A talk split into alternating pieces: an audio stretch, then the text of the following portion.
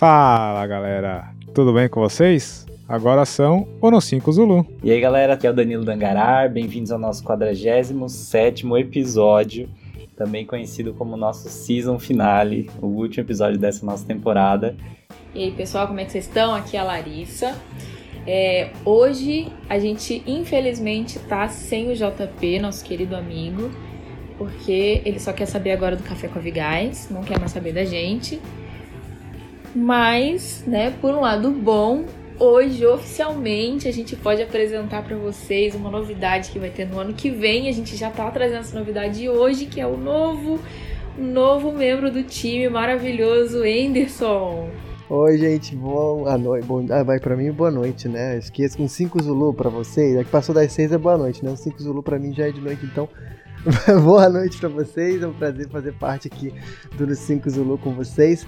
A gente sempre que puder vai estar aqui contribuindo também nas conversas que a gente vai ter ano que vem. E hoje, já participando do final deste ano, numa retrospectiva bem bacana, com uma pauta bem legal que a gente vai discutir aqui. É isso aí, galerinha. Ano 5 Zulu, esse ano que parece que nunca vai acabar, mas tá acabando finalmente. Estamos em dezembro, já tem Papai Noel pendurado aí em vários prédios, luzinha de Natal, chocotone, panetone, eu já comi uns 14. Então acho que finalmente o ano tá acabando. Um ano que foi então, completamente atípico para todos nós. Para alguns ruins, para alguns bons, mas tivemos bastante oportunidades. É, o No 5 Zulu veio com força total aí, a gente fez bastante coisas diferentes na pandemia, diferente do que a gente tinha planejado. Inclusive, daqui a pouco a gente até falar uns números bacanas que o Danilão levantou pra gente. É, tínhamos um time inicial, agora o JP abandonou de vez, já tá lá com o pessoal do Café com a Vegais, mas é a casa dele aqui também, sempre vai ser bem-vindo quando ele puder participar das gravações, ele faz parte do time. E o Anderson, que é nosso convidado especial, mas que já é de casa, então ele está sempre aqui com a gente, já é o quarto podcast que está participando com a gente, terceiro ou quarto. E assim como nós também, quando ele puder gravar, quando não puder, mas ele sempre será bem-vindo porque sempre tem opiniões muito bacanas, fala muito bem, ótima participação. E como todos já falaram, a gente vai fazer a tal da segunda parte da retrospectiva, né? Vamos, vamos tentar fechar e ver o que foi nesse ano maluco de 2020, não é não? Índia Nova Tango. Autorizado Jundiaí Itápolis, visual, rota do plano de voo. Então, só para a gente começar no clima de retrospectiva, é, vou trazer aqui alguns dados nossos, do nosso podcast nesse ano, alguns dados bem rápidos. É, então, esse ano a gente teve mais de 15 mil, um pouquinho mais de 15 mil reproduções do nosso podcast. É, a, a, plataforma que o nosso podcast mais foi ouvida foi no Spotify, tá? com 62% de todas as reproduções. Depois vem Apple Podcast com 20% é, e Google Podcast com 4% e outras plataformas aí com o resto. Tá? É, o país que nosso podcast mais foi ouvido, claro, é no Brasil, com 90%, depois Estados Unidos com 3%, Reino Unido com 1%, é, depois fechando o top 5 Portugal e Itália, os dois com menos de 1%. Reino tá, Unido é honrado. É, honrado, bem nada. Acho, acho que era eu. O dia que eu ouvi a primeira parte da, da retrospectiva, eu tava lá. Deve ter sido eu ali. Eu fui o outro meio. Ah lá, os dois, nossos dois ouvintes. Inclusive, a gente tem é, o estado que o nosso podcast é mais ouvido, que é São Paulo, com 51%. Segundo, Minas, com 9%. Rio de Janeiro, com 6% em terceiro. É, a faixa etária que o nosso podcast mais é ouvido é de 28 a 34 anos, com 29% de todas as reproduções. E depois, 23 a 27 anos, com 25%.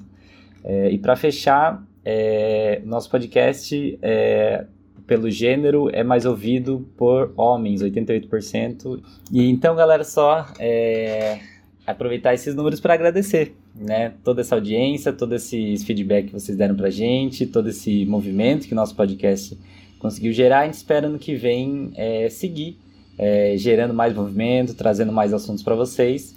Mas vamos finalizar aqui em grande estilo. Muito bom, muito bom, Danilo. E você que fez a lição de casa, já pegou todos esses números. Aliás, galera, obrigado, obrigado pela participação. O podcast é uma plataforma que a gente acaba não divulgando muito. É, aliás, até deveria divulgar mais, falar mais. Mas também é bacana porque a gente sabe quem está ouvindo, vocês estão ouvindo, estão ouvindo porque são pessoas que gostam, público fiel. É, então, se vocês acham que tem algum amigo aí que vai gostar também, compartilhem com ele, mostra para ele o podcast, fala do No 5 Zulu, fala da bagunça organizada que a gente faz aqui que é sempre bacana, mas de coração aí, obrigado. Obrigado pela audiência de vocês durante esse ano maluco de 2020. E vamos tentar fazer um apanhado geral. Eu sei que o Danilo fez a lição de casa, como eu estava falando, dos temas bacanas, alguns temas até que aconteceram, mas que talvez a gente não tenha necessariamente feito um episódio inteiro a respeito, mas talvez a gente tenha comentado em um ou outro episódio. Então, Danilão vai puxar a fila aí. Ah, e só para dar mais uma cutucada, bem-vinda de volta, viu, Larissa? Opa! Olha só. Um ano depois. É, pois é. Voltei. Não, mas, gente, é, realmente eu fiquei meio afastada. Infelizmente, né, para mim muito triste, porém é uma loucura que a gente tem que gravar e tal. Ainda bem que a gente tem um time agora mais reforçado ainda, pra gente poder ter sempre bastante conteúdo, bastante gente legal aí, porque a nossa vida fica meio doida de vez em quando, mas sempre é, volta. Porque tá vindo novidade bacana do Angarara aí, galera. O, o, aplicativo, o projeto tá, tá bem legal, vocês não perdem para esperar as novidades aí, a gente sabe de algumas coisas dos bastidores, mas tá ficando bem legal. Também já parabenizo aqui pelo ano é, produtivo, tanto a Larissa quanto o Danilo que o projeto tá, tá show de bola. Oh, valeu, Leque. Valeu! gente, aproveitando aqui a presença da Larissa, a gente vai começar com um tema que ela sabe muito bem, que é a desistência da compra da Embraer pela Boeing. Então, é um assunto que começou, né, foi formalizado em julho de 2018 é, então a parceria previa que a Boeing teria uma participação de 80% na, numa joint venture né, destinada à aviação comercial com a Embraer. Ela iria pagar 4,2 bilhões. É, para a Embraer, a Embraer ficaria com 20% dessa joint venture. Né? Também estava previsto um acordo por uma outra joint venture para comercializar o cargueiro militar, né, o KC-390, depois virou C-390 Millennium. Porém, em abril desse ano, é, o acordo foi desfeito, né? Foi alegado pela Boeing a questão do 737 MAX, a questão da pandemia, e o acordo foi desfeito. Né? Então, o que, que, que a gente pode comentar sobre isso? Eu senti que eu fiquei meio marcada por esse tema. Aliás, a gente esperou você poder participar para falar desse assunto, porque você. Primeiro, que você tem um vasto conhecimento desse assunto, então nada mais justo que uma pessoa que está acompanhando de perto, que vai conseguir comentar com muito mais propriedade e possa falar sobre isso. E, por favor, eu acho que fique à vontade. Não, assim, eu acho que aquele dia, acho que quando a gente fez esse, esse episódio, gente, eu não me, me corrija se eu estiver errado, a gente tava numa live, não foi? Foi isso, foi nosso episódio de número 12, tá, galera? Era uma live Nossa, sobre, sobre tretas da aviação. Danilo lembra de tudo, impressionante. É, eu acho que eu fiquei meio exaltada aquele dia, velho. Agora eu tô lembrando e eu acho que eu fiquei marcada. Falei, nossa, olha a garota, a garota ficou exaltada por causa da compra da Embraer doida mesmo. Não, mas você falou muito bem. Não, gente, mas. Mas eu fico, né? Continuo feliz pra caramba que deu errado isso aí. É, de novo, não sou contra vender a Embraer, não tem nada a ver. Eu sou contra, mas mau negócio, né? E isso daí começou totalmente torto na minha visão. É, foi um, uma, uma negociação que não, é, não seguiu de acordo com as regras aí de transparência que, que são exigidas né, por esse porte de compra, segundo as, as regras da própria, da própria empresa, enfim. Ela deve algumas explicações aí para os acionistas, não seguiu, foi uma negociação portas fechadas, quando obrigatoriamente deveria ter sido feito uma, um bid é, aberto, enfim, para todos saberem, tinha que ser uma, um bid público, não foi feito, foi portas fechadas, é, o, o valuation que deram foi ridículo, eu sou contra é, a, a, a parte né, militar ter sido também colocada nesse jogo aí de uma joint venture, eu acho que isso para estratégia de soberania nacional é um absurdo. E agora, e quando né, não deu certo, eu gostei, fiquei muito feliz. Mas eu acho que isso não impede de no futuro terem novas negociações que sejam feitas da maneira correta, com valuation correto, com transparência que deve ser feito nesse tipo de, de, de negociação. Assim, continuo com a mesma opinião. É, a opinião de, de fato não muda só. O cenário mudou no geral. É, teve o problema da, do 37 Max, teve o problema da pandemia também. E a gente sabe que, não só nesse caso, mas em outros casos, não só na aviação, mas fora da aviação, a pandemia acabou atrapalhando muitos planos e também acabou servindo de desculpa perfeita para muitas empresas mudarem coisas que, que tinham sido planejadas, programadas, é, seja para o bem ou seja para o mal, algumas que se arrependeram de algumas Uhum. coisas, enfim. Tem até gente que chama o coronavírus de caronavírus, né? Porque ele vai pega uma carona na, Putz, na real. pandemia. É, Real, mas real. enfim, Lar, só pra, só pra gente liquidar esse assunto aí bem rapidinho, depois também eu vou pedir a opinião do Anderson, que, que é um cara que manja pra caramba. Você acha que de tudo isso que você comentou, de que não foi feito do jeito que deveria ter sido feito, não foi feito de uma forma transparente, não foi feito de de uma forma de fato é, adequada com o evaluation e tal, você acha que essa, essa falha, vamos dizer assim, não vamos colocar a culpa, vamos dizer essa falha, foi mais por parte da Boeing ou foi mais por parte da Embraer? Eu acho por parte da Embraer, e a né? Boeing se aproveitou? É, Com certeza. Porque, né, é, o que, que ficou pra mim, né? Isso é claro que é uma visão que eu tenho que não, não necessariamente condiz com a realidade, mas fica parecendo que foi o interesse de acionistas ali, 10, sei lá, Isso. 20, 30 Acionistas acionistas, majoritários. acionistas majoritários que iam embolsar esse dinheiro e é isso que importa. Né? Então, se você está fazendo uma venda, é, que essa, essa venda é feita sem, é, sem ser exclusivamente por interesses financeiros de 20 ou 30 pessoas, que seriam esses acio- acionistas, se você leva em conta né, a saúde financeira da empresa, estratégia, a estratégia é, do país né, com, a, com aquela indústria, você precisa defender os interesses que vão muito além do que o dinheiro que você vai embolsar. E para mim ficou parecendo que não foi isso que aconteceu. Ficou sendo um- uma transação pensada é, estritamente e unilateralmente no quanto que sei, sei lá quantos acionistas majoritários iam colocar no bolso. Para mim ficou parecendo isso. Entendi. Anderson, você que, vamos dizer assim, acompanha de fora, né? Não tá no, a gente sabe que você não mora nem no Brasil, nem nos Estados Unidos, não tá no, no país sede de uma das empresas, mas está dentro da aviação, você é um cara que manja bastante. O que, que você achou disso tudo?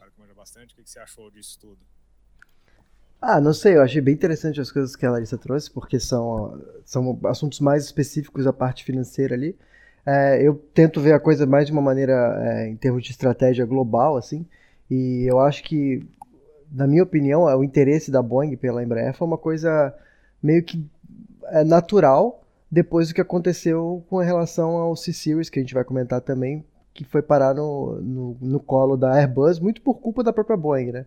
Então, é, meio que ficou assim, como é que a Boeing ou a Embraer separadamente vão competir com a Airbus, com, com a Bombardier? Não Bombardier toda, mas pelo menos a C-Series. Né? É, As duas ficaram muito ah, vulneráveis, né? Então, a, a junção das duas era uma coisa relativamente natural, assim, eu achava uma consolidação é, relativamente é, in- inevitável. Né? É, da eu não estou aqui discutindo a maneira como foi feita, mas eu, eu acredito, sim, eu vejo que no mercado global é uma coisa que faz algum sentido. É, especialmente porque a Embraer eu acho que está um pouco fragilizada. É, se você for ver o E2 não está vendendo bem, é, a junção com a Boeing ajudaria nisso, a própria venda do KC390 que mudou de nome, é, o Millennium também seria, é, seria é, favorecida pela joint venture. Como isso seria distribuído em termos de, de dinheiro e de uh, poder dentro, do, dentro do, da joint venture, aí já sai da minha alçada. Mas eu, eu acredito que é, para a Embraer seria muito interessante como, como empresa é, uma junção desse tipo. E para a Boeing também. Né? Eu acho que a grande besteira que a Boeing fez, se é que eu posso achar isso, mas aí eu sou acionista, eu posso achar, é, foi ela ter. Foi ela ter é, picunhado tanto com a história da C-Series lá na, nos Estados Unidos que acabou empurrando a C-Series pro colo da Airbus. Eu acho que aquilo ali foi uma burrada sem tamanho. Ainda mais porque a, a Boeing precisava ter um Narrow de nova geração pronto. E o C-Series era isso. E ela perdeu isso. Né? E ao mesmo tempo ela estava com o embrólio do Max na mão.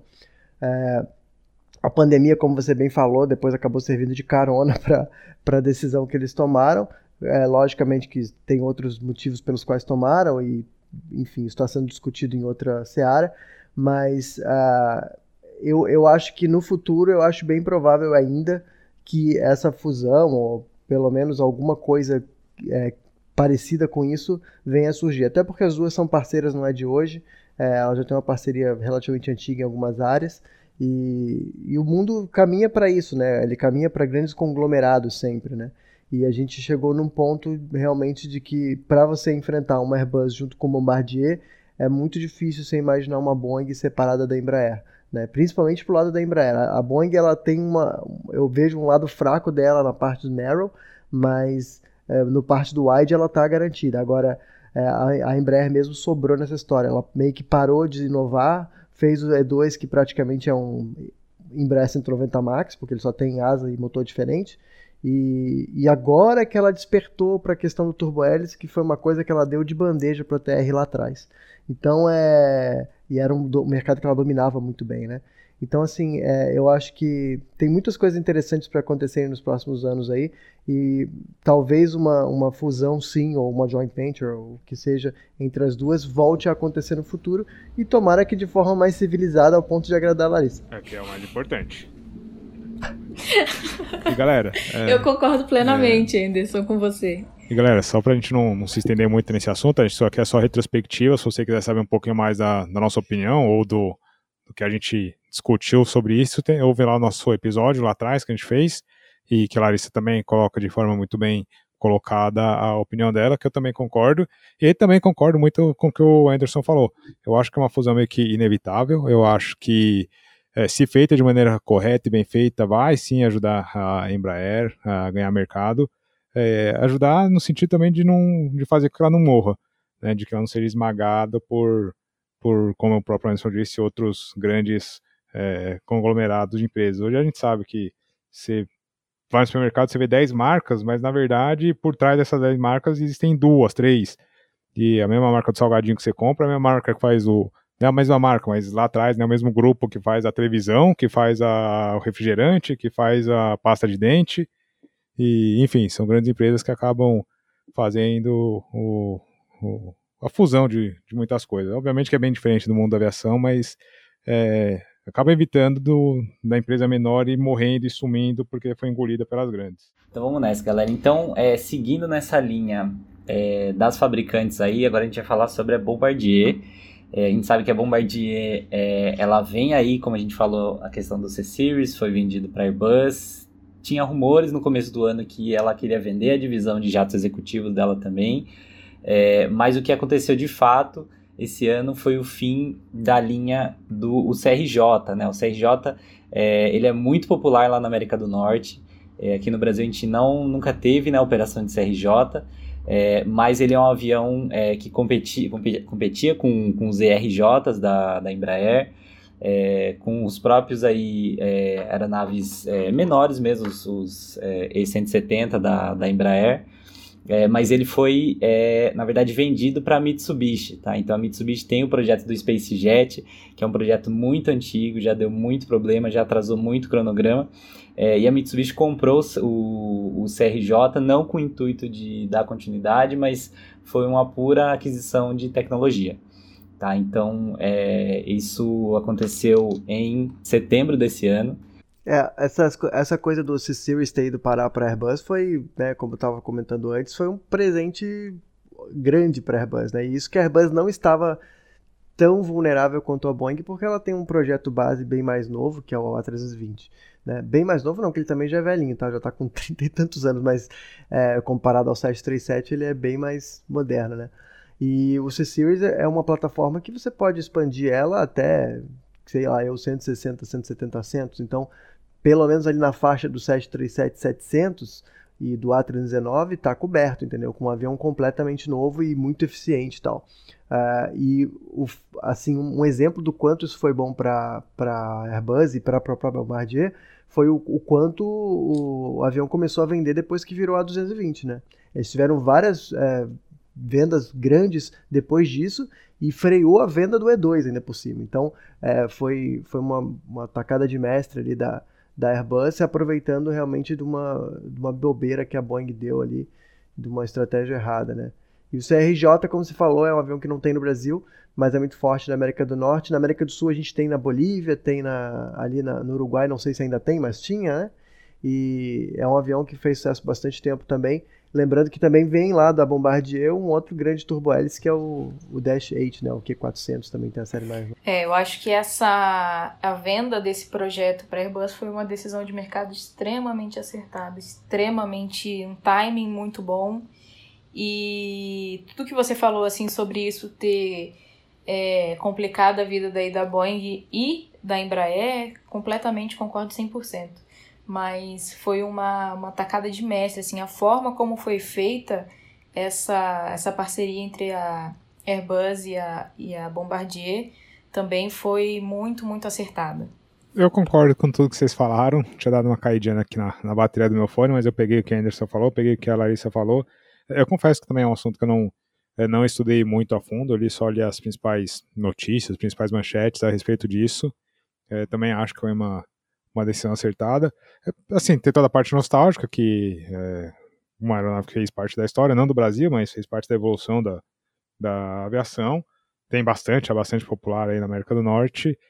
É, mas é, é parte da evolução. Né? Assim, quando os Fokkers pararam de voar, é, enfim, não vou devanear muito, prometi pro Anderson que não ia devanear muito, mas é, é evolução, é evolução do mercado, faz parte e vamos seguir, vamos seguir. Acho que vocês falaram muito bem, não vou ficar enfeitando o padre, não. Galera, então agora um assunto que o LED manja muito, a gente falou sobre ele no nosso episódio número 4, é, que foi a destruição do DC-3 da Varig. É um episódio triste desse ano. É, isso aconteceu em janeiro, dia 31 de janeiro foi quando isso foi veiculado. É, o avião estava nas proximidades do aeroporto do Galeão, era a aeronave de matrícula Papa Papa Vitor Bravo Fox. É, e era uma aeronave que é muito icônica né, para a história da, da aviação comercial no Brasil. É, foi aí uma. Ele foi realmente picotado, né? É, ele tinha que ser removido do local que ele estava, é, mas ele acabou. Tinha um custo, né? Que rondava aí a casa de 200 mil reais, é, mas ele acabou sendo destruído. É, é, não é assunto que eu manjo, não. Na verdade, acho que é um assunto que ninguém manja, porque acho que até hoje ninguém entende direito o que aconteceu. É, o que aconteceu foi, em termos aeronáuticos, é, em termos de cultura, em termos de educação, em termos de. É, enfim, civilidade, foi um, um, absurdo. A gente conversou um pouquinho, lemos as notícias do, da época lá no nosso podcast, também não vou me estender muito, mas esse avião ele estava. É, obviamente não estava em estado perfeito de conservação, né? obviamente que caso algum museu, alguma empresa, enfim, qualquer pessoa, uma pessoa física até, a gente sabe que tem 727 aí que é, foram comprados por pessoas físicas que estão sendo mantidos muito bem, mas esse avião estava é, inteiro, vamos dizer assim, não estava perfeito, mas estava inteiro, estava é, ali largado, abandonado de fato, gerava um custo para a empresa ali, pra, no local onde estava, próximo ao aeroporto do Galeão, é, só que a empresa não, não se interessou em disponibilizar isso para nenhum museu, na época, rolaram notícias que eles tinham tentado contato com o Musal, é, o Musal, inclusive, se defendeu, falando que não tinha dado certo a negociação, a oferta que eles tinham feito não tinha dado certo. É, inclusive, rolou notícia aí de que cabeças rolaram dentro do Musal por conta dessa, dessa aeronave. Mas o fato é que é, a gente não sabe os bastidores da negociação, ou se é que houve negociação com o Musal, com algum outro museu, mas o fato é que o pessoal fala, ah, é, preciso desse espaço aqui, esse avião está me incomodando, vamos picotar esse avião. Sem saber do passado do avião, sem saber que o avião já tinha voado, inclusive em épocas de guerra em outros países. É, enfim, foram lá e picotaram é, um pedaço da história aeronáutica é, do mundo, vamos dizer, não é só do Brasil, não, é do mundo, porque esse avião já tinha voado é, em, durante a guerra em outros países. É, a gente ficou muito triste, comunidade aeronáutica ficou muito triste, ficou muito chateada, muito sentida. Era a última aeronave, se não me engano, que estava nesse estado, que, que, seria fácil fazer uma recuperação. E que hoje, infelizmente, virou chaveiro, virou panela, virou. sei lá, virou um monte de ferro retorcido. Então é. Não sei, não tem muito o que comentar disso, né? É, foi um fato lamentável, triste aí, que pegou muita gente de surpresa, porque quando a gente ficou sabendo disso, foram quando começaram a rolar as notícias no, nos grupos de WhatsApp com, com a aeronave já sendo picotada. Então, assim, não, não teve nenhum aviso assim, ó, vai acontecer tal coisa, que até a comunidade aeronáutica poderia se juntar, assim como o Crescente fez ali com o 47 é, que tá lá no Musal para fazer a recuperação do P-47, mas não, quando a gente ficou sabendo, né, a gente, que eu digo, a comunidade aeronáutica, né, a sociedade em geral ficou sabendo, já era tarde demais. E. Mas pra você ver, né, Led? Eu, pô, eu fui baseado no Galeão três anos, eu morava ali do ladinho, frequentava bastante ali aquela área, eu nunca soube desse avião. E ele era ali do lado onde eu tava, onde eu ia. Então, assim, ele, ele já estava sendo negligenciado há muito tempo, né? E é muito Não, triste. sim, com certeza, Isso é, com cer- é, é uma característica realmente, assim, que a gente tem no Brasil, uma dificuldade muito grande de preservar a memória do país em todos os aspectos. E, e é também a questão financeira mesmo, né? Você tem um país que é um país, um país que é fundamentalmente pobre, você é difícil você alocar recurso para preservar um avião antigo. É, a gente é, vê exemplos como, por exemplo, o maior exemplo que talvez exista, que é os Estados Unidos, o quanto eles preservam bem os aviões deles. Lá você tem trocentos DC-3 voando, né? Não é nem só Exatamente. enfincado numa praça, é voando mesmo. E, e é uma pena que a gente não consiga ter isso no Brasil. De certa maneira a gente até entende por causa da questão financeira, mas a gente tem outros exemplos ótimos, como por exemplo o museu que a gente tinha lá em São Carlos, que já fech- que fechou e ninguém sabe para onde vai, se é que vai para algum lugar. Tomara que não se perca aquele acervo, Que tem porque era um acervo baita maravilhoso acervo. né? E assim, e, e também que fosse mais bem localizado. O próprio Musal, eu acho que não é tão bem localizado assim, né?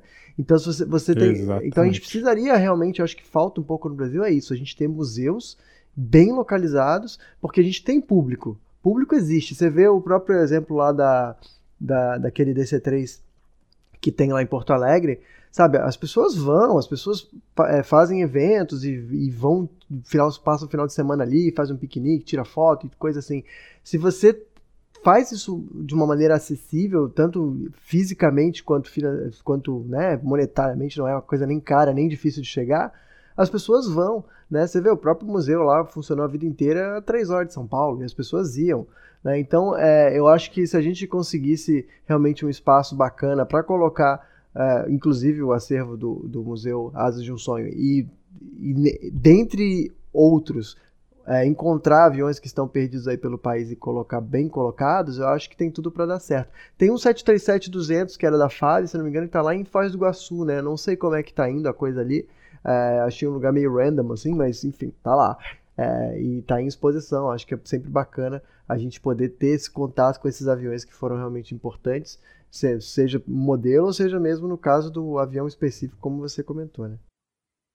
É, eu acho que o Brasil precisa, sim. É que, é que, na verdade, assim, a, a questão cultural do Brasil, não só na aviação, mas em todas as outras áreas, é, a grande parte do público acha que museu é para ver coisa velha. Para ver coisa caindo aos pedaços, é a grande concepção do público que tem. É, eu fiquei bem feliz, outro dia eu vi uma notícia, vi uns vídeos de, um- do pessoal lá no Museu do Amanhã, no, no Rio de Janeiro, lotado. é, Há algum tempo, bem é, antes da pandemia eu já tinha visto isso, mas o, o museu ali lotado, é, tem bastante coisa de tecnologia, é um museu novo e tal, é, então é, já começa a mudar um pouco a concepção da galera. Isso que você disse, cara, o, pô, o acervo que tem lá em São Carlos é espetacular, aeronaves extremamente bem conservadas, é, o museu em si é bem legal, bem bacana, só que de fato é longe de São Paulo. É, eu mesmo tive a oportunidade de ir lá duas vezes, aproveitei uma navegação durante o meu curso de, de piloto comercial, fui para lá, é, e depois eu fui para lá, que eu tinha quase mais um voo, nem lembro se era se estava no curso ainda ou não, ou se eu fui como instrutor. É, eu, mas assim, se eu fosse para ir de carro, eu assim, obviamente que eu iria porque é um assunto que me interessa, mas é, já não é aquela coisa que é tão fácil, entendeu? Eu meio que juntei o útil ao agradável. Nunca É, vi mas LED museu- de carro. É realmente. LED só anda de É, avião. vou de avião. é, vi outro- andar de outro carro, nível, né? Mas outro nível. A gente Tem aqui um, fica pagando pedágio. tem um museu. É, não, lá não tem pedágio. Tem um museu bem legal também, que fica lá em Bebedouro. Eu nem sei se ele ainda tá aberto ou não. Tem muito avião bacana ali dentro. E não só avião, tem carros antigos ali. Tem é um acervo militar muito legal. Tem bombas foram utilizadas, é, bombardeiros, enfim. é, tem, tem bastante coisa legal. Não sei como que tá o estado. Vou até dar uma pesquisada. Não sei como que tá esse, esse acervo lá no, no Musal. Tem um acervo do Botê. Desculpa, lá no Musal não, lá no. Lá em Bebedouro. Tem um acervo do Musal, obviamente. Tem o acervo do Botelho, lá no Broa, que é, apesar de não ser tão grande, tem muita coisa legal. Tem o Demosé lá, tem, tem muita coisa legal ali dentro. É, eu acho que sim, poderia ser junto. Tem o, a Casa do Santos Dumont, enfim, tem bastante coisa, mas como você disse, espalhadas é, e que para o público em geral, que não é o público apaixonado na aviação, às vezes não, acaba não valendo a viagem, como você disse, é por conta da localização. Tem esse DC3 lá no sul também. Eu acho que, é, que obviamente é um projeto, seria um, um projeto aí bem ousado, mas tentar juntar tudo isso, fazer um, um museu meio que gigantesco aí, e aí talvez não precisa ser só da aviação, pode ser da tecnologia, pode ser da, é, não sei, fazer alguma coisa bem, bem bacana, mesclar mais ou menos com o que tem ali na feira da IAA, que tem, obviamente, voltado para aviação, mas tem é, outras coisas ali de tecnologia e tem o futuro também, a parte da exploração espacial, enfim. É, são projetos meio usados, mas que eu ficaria extremamente feliz de ver e que poderiam evitar que acontecesse o que aconteceu com esse DC-3. E um outro museu também que é pouco conhecido é um que fica lá nas dependências do ITA, em São José dos Campos. É, tem algumas aeronaves da Embraer, é, mas tem também foguetes, aí, enfim, tem muita coisa lá que eles desenvolvem lá, é, que não só da parte aeroespacial aeronáutica. É, mas é um museu muito legal, ele é bem pouco conhecido, é, mas ele é muito bem mantido lá. Tem... Inclusive tem um bandeirante, acho que fica na, na entrada, ali no estacionamento, tem algumas aeronaves ali, tem um bandeirante, Isso, não tem? Tem, tem, tem. Brasília, não lembro. Isso, tem um projeto até de uma aeronave que ia usar um motor todo diferente lá, enfim.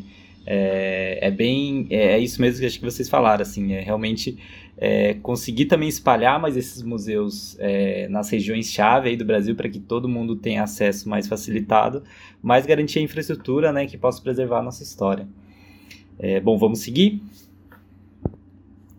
Então agora é um assunto aí que eu acho que o Anderson vai conseguir contribuir bastante com a gente, com a visão bem apurada de mercado, que foi o primeiro voo do 777X, né, que aconteceu aí no final de janeiro, é, então, é, essa aeronave aí, ela é, foi prometida aí uma redução de, na casa de 10%, é, uma, uma eficiência, né, 10% maior é, em relação ao 777 é, da geração atual. É, ele é impulsionado pelos motores GE 9X, que são os maiores motores da indústria aeronáutica, bem como a gente vê a comparação da fuselagem do 737 com o tamanho desse motor. mas acho que a inovação mais curiosa, assim, e que na minha visão, assim, da engenharia é, acho que foi mais delicada é o sistema de dobrar a ponta da asa dele, né? Então ele tem a ponta da asa dobrável, é, consegue reduzir em mais de 5 metros é, a envergadura total da aeronave, é, e isso é para fazer com que ele se encaixe é, na, nas regras de operação de aeroportos menores, né? Para conseguir ampliar o leque de operação é, do 777X. Né, especificamente sobre essa questão da ponta da asa, é, a ponta da asa é uma região bem sensível da aeronave, então a gente viu todo o movimento aí de winglet e tal, para conseguir é, reduzir arrasto, aumentar, é, melhorar os números de consumo, né, mas nesse caso, é, um sistema desse com certeza é, deve ter tido um trabalho bem interessante aí para é, adicionar esse sistema é, que não está ligado com eficiência de redução de consumo de combustível, mas está ligado com ampliar a capacidade operacional dessa aeronave. Então eu acho que esse deve ter sido um, um balanço bem interessante aí do, do projeto dessa aeronave. É, não, é, é, é basicamente é o seguinte, né? Para quem não está familiarizado com isso, a gente tem algumas categorias de tamanho de aeronave é, dentro de operação de aeroporto, né? E o 777 atual, o 77 o maior que tem, que é o 300ER, ele cai dentro da categoria Eco, né? Que é a mesma categoria do 787, categoria do 767, enfim. A partir uh, o 747-400 também é Eco. A partir de um certo tamanho vira vira a categoria Foxtrot, que aí é o caso do A380 e do 747-8, né? Que é o último 747. Uh, é, se o 777X não dobrasse a ponta da asa, ele cairia na Foxtrot também. E isso traria várias restrições, né? O avião não poderia operar onde ele já opera. Então, para que ele pudesse operar onde ele já opera, então a Boeing tomou essa decisão de colocar esse mecanismo aí na ponta da asa, que ficou super bacana, super bonito, né? Não é uma coisa assim. É, no, no mercado comercial é uma coisa nova, sim, mas é, em termos de aviação, é, na aviação em geral não é, a aviação militar já usa isso há décadas. Então não é, é, uma, é um sistema que é relativamente seguro já e bem conhecido. É, mas vai ser com certeza um grande frenesi para todo mundo ver isso sendo usado nos aeroportos com mais, uh, com mais uh, frequência, né? É, eu não lembro de, exatamente agora como é que funciona, mas é, aparentemente você ele entra no flow de before takeoff checklist. Então você quando vai entrar na pista lá você estende a ponta da asa, aí você entra na pista, decola. Quando você pousa, é, provavelmente se você estiver tentando decolar sem dobrar asa para cima, ele vai sem dobrar asa para baixo, desculpa, ele vai dar um alarme de config igual que a gente tem hoje, por exemplo, se você der motor com parking brake acionado, ele vai dar um alarme de config. Se você der motor com um flap selecionado diferente do flap que está no computador, ele vai dar alarme de config. Enfim, é, deve ser o mesmo sistema. Não lembro agora com detalhes, até porque o avião eh, também não chegou para operar também. A gente vai operar aqui também na firma, mas não chegou ainda, obviamente. Né? E, e quando você pousa, é, abaixo de uma certa velocidade, ele recolhe sozinho uh, esse, essas pontas dessas asas. Né? Lembrando que, por exemplo, o próprio 787, que ele tem uma ponta da asa bem parecida, afinal de contas, a asa do 77X é baseada na asa do 787, ela só é maior, mas ela é, a asa do 787 são 60 metros de envergadura, né? a do 77X, se eu não me engano, são 70, 70 e pouquinho. Então, com a redução de 5 em cada lado, fica perto dos 60 que, é, que tem o 787. E aí, é, se eu não me engano, eu esqueci completamente o que eu ia falar, mas não tem problema. É, a, asa, a asa levanta abaixo de uma certa velocidade e aí você então livra a pista e continua, né? Você volta para a classe eco, por assim dizer, é, com esse com esse sistema, né? É, eu acho que é um avião que tem, tem muito promissor, né? As vendas dele ainda estão fracas mas é, eu acho que elas estão fracas só por uma questão de temporal mesmo, né? É, eu acho que, como, como você perguntou, Danilo, você comentou da questão é, comercial, a gente tem que ver o seguinte, a Airbus lançou o A330, que era um avião muito mais capaz do que o 767, que tinha sido lançado cerca de 10 anos antes, um pouquinho menos que isso, e aí a, a Boeing respondeu com o 777, que é, assim, praticamente todo mundo concorda que é o melhor avião comercial, ou principal comer, avião comercial é, da, do século XX, né? E aí no comecinho do século XXI, a última versão do 77, que foi o 77300ER, saiu, né? E ele tem um peso máximo de, de decolagem na, na casa de 350 toneladas, e ele a carga útil que ele leva para a potência que ele tem, para consumo que ele tem, é muito interessante. É, chega já bastante próximo do que um 747 leva, né? E aí você e você tem, no entanto, um avião que é bireator, né? Ele é o maior bireator do mundo atualmente, ainda é o 77300ER. E aí o 350 foi uma resposta meio que a isso, né? A Airbus tentou lançar ali o 380 é, para tentar pegar esse mercado de alta densidade, não deu muito certo, como a gente bem sabe. E aí, é, no final da. Ela tentou empurrar um 330 anel ali por volta de 2007, 2010, não convenceu ninguém. Aí ela teve que reformular o projeto inteiro e sair com 350, que aí sim é um jato de bimotor bastante moderno, com tecnologias bastante similares à do 787 ele ainda é um pouco mais conservativo em algumas coisas, mas é, ele já é considerado um avião da mesma geração do 87, especialmente por causa da questão da fuselagem. Embora a construção da fuselagem seja diferente, ambos usam um material composto na sua maioria, né? Uh, e aí agora vem a, a, o 350 mil e o 350 900, mas mais o mil.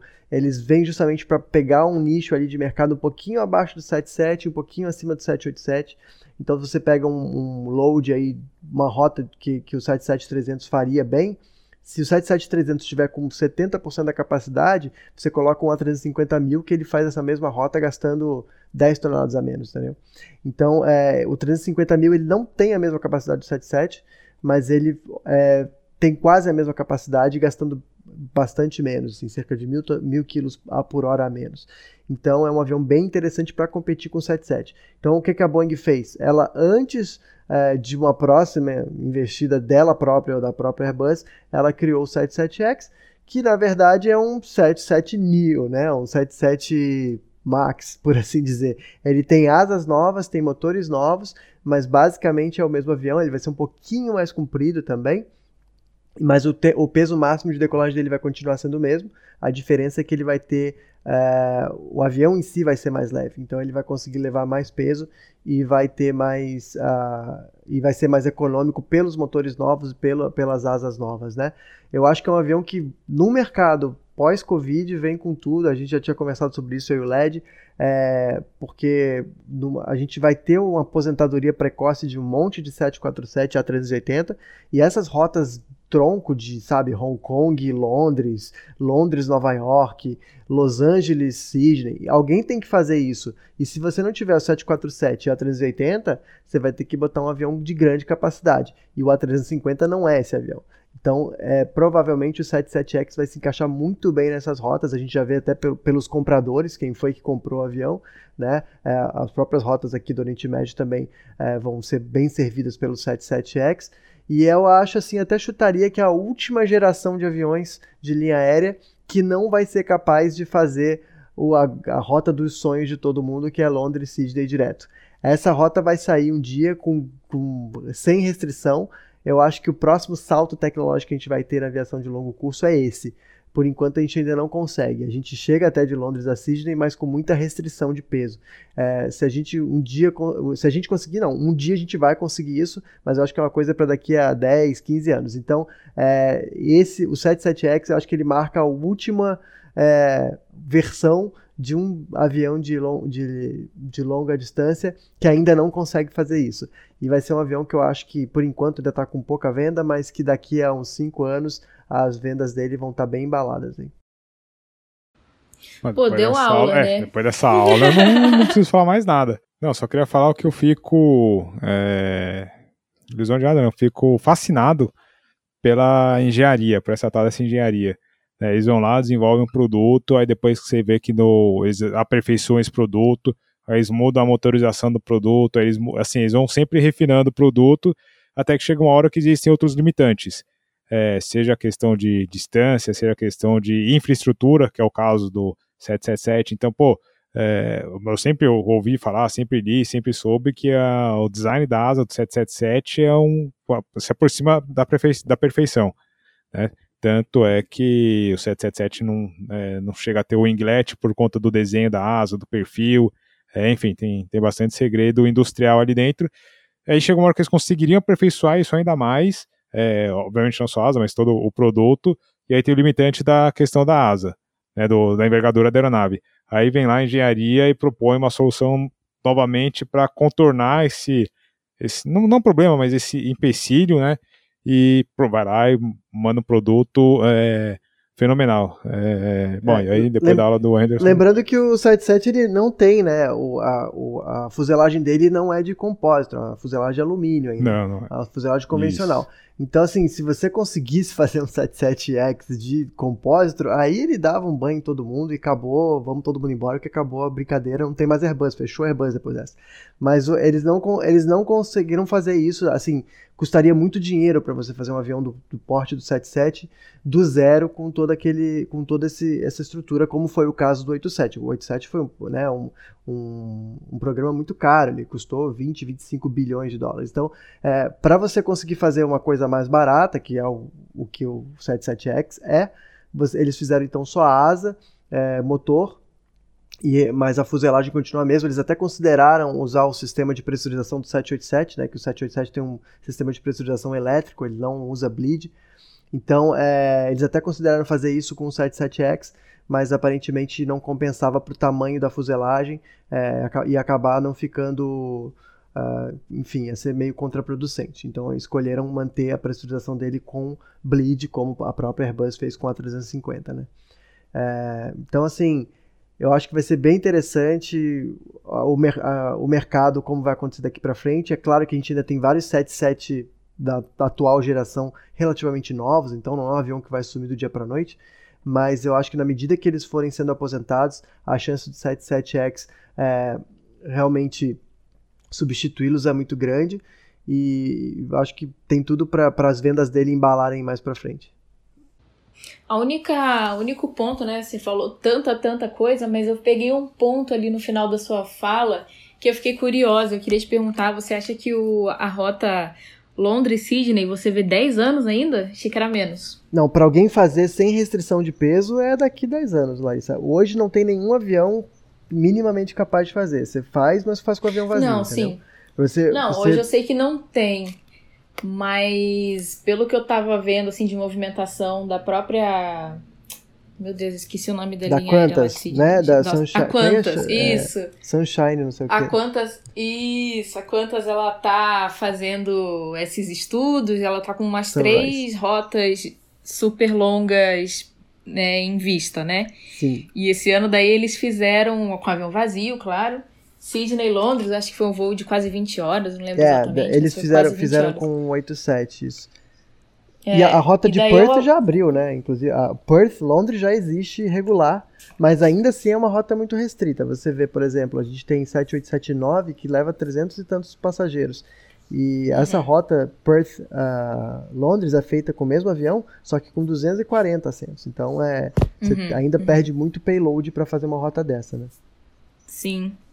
Mas sei lá, hein? Será que o pessoal não vai dar uma agilizada nisso aí? Não sei, o pessoal tá com um olho muito grande nessas, nessas rotas aí super longas, né? Sim, mas sabe que o 778, que a gente está falando aqui do 77X, né? É, lembrando que ele tem duas versões, o 777-9 e o 778.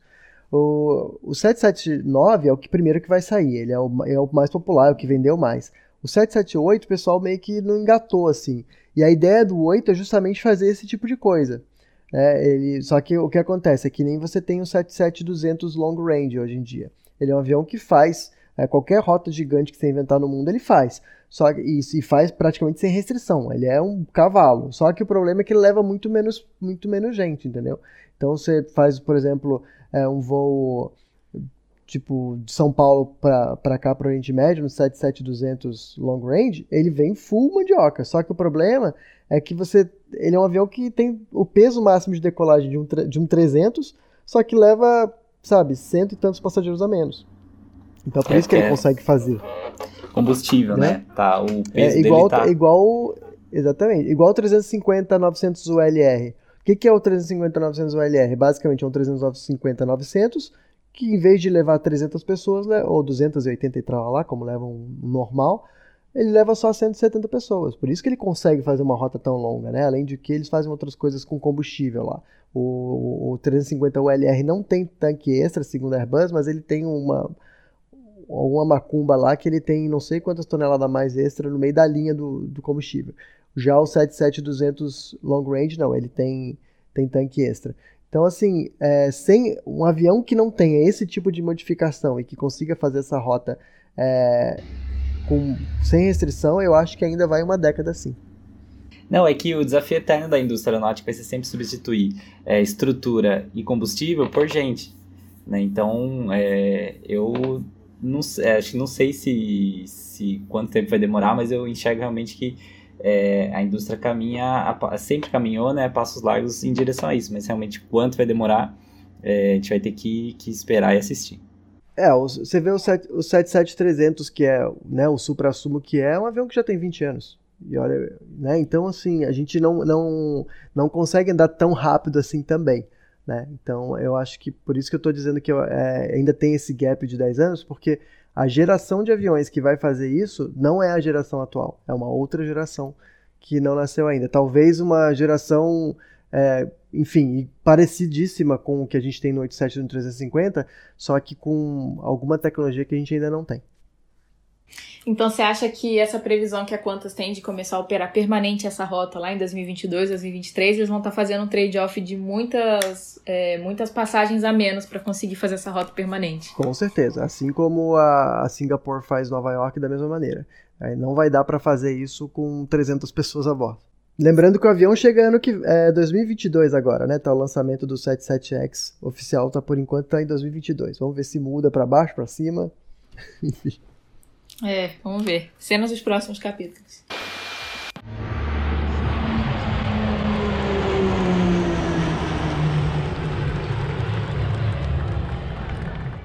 Bom, galera, e esse ano também a gente teve um outro fato é, que pra mim foi muito interessante. É, que sou um fã, eu sei que o Anderson também é fã, eu vejo no Instagram dele.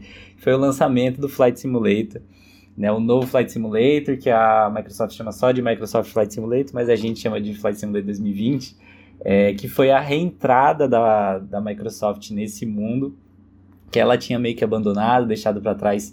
É, ela lançou a última interação dela que ela, que ela lançou foi em 2006 com o Flight Simulator X, mas a gente sabe que a história dela é longa, a gente falou sobre isso no nosso episódio é, de número 13, que inclusive tinha a presença do grande Bakian, outro me- mestre aí da simulação.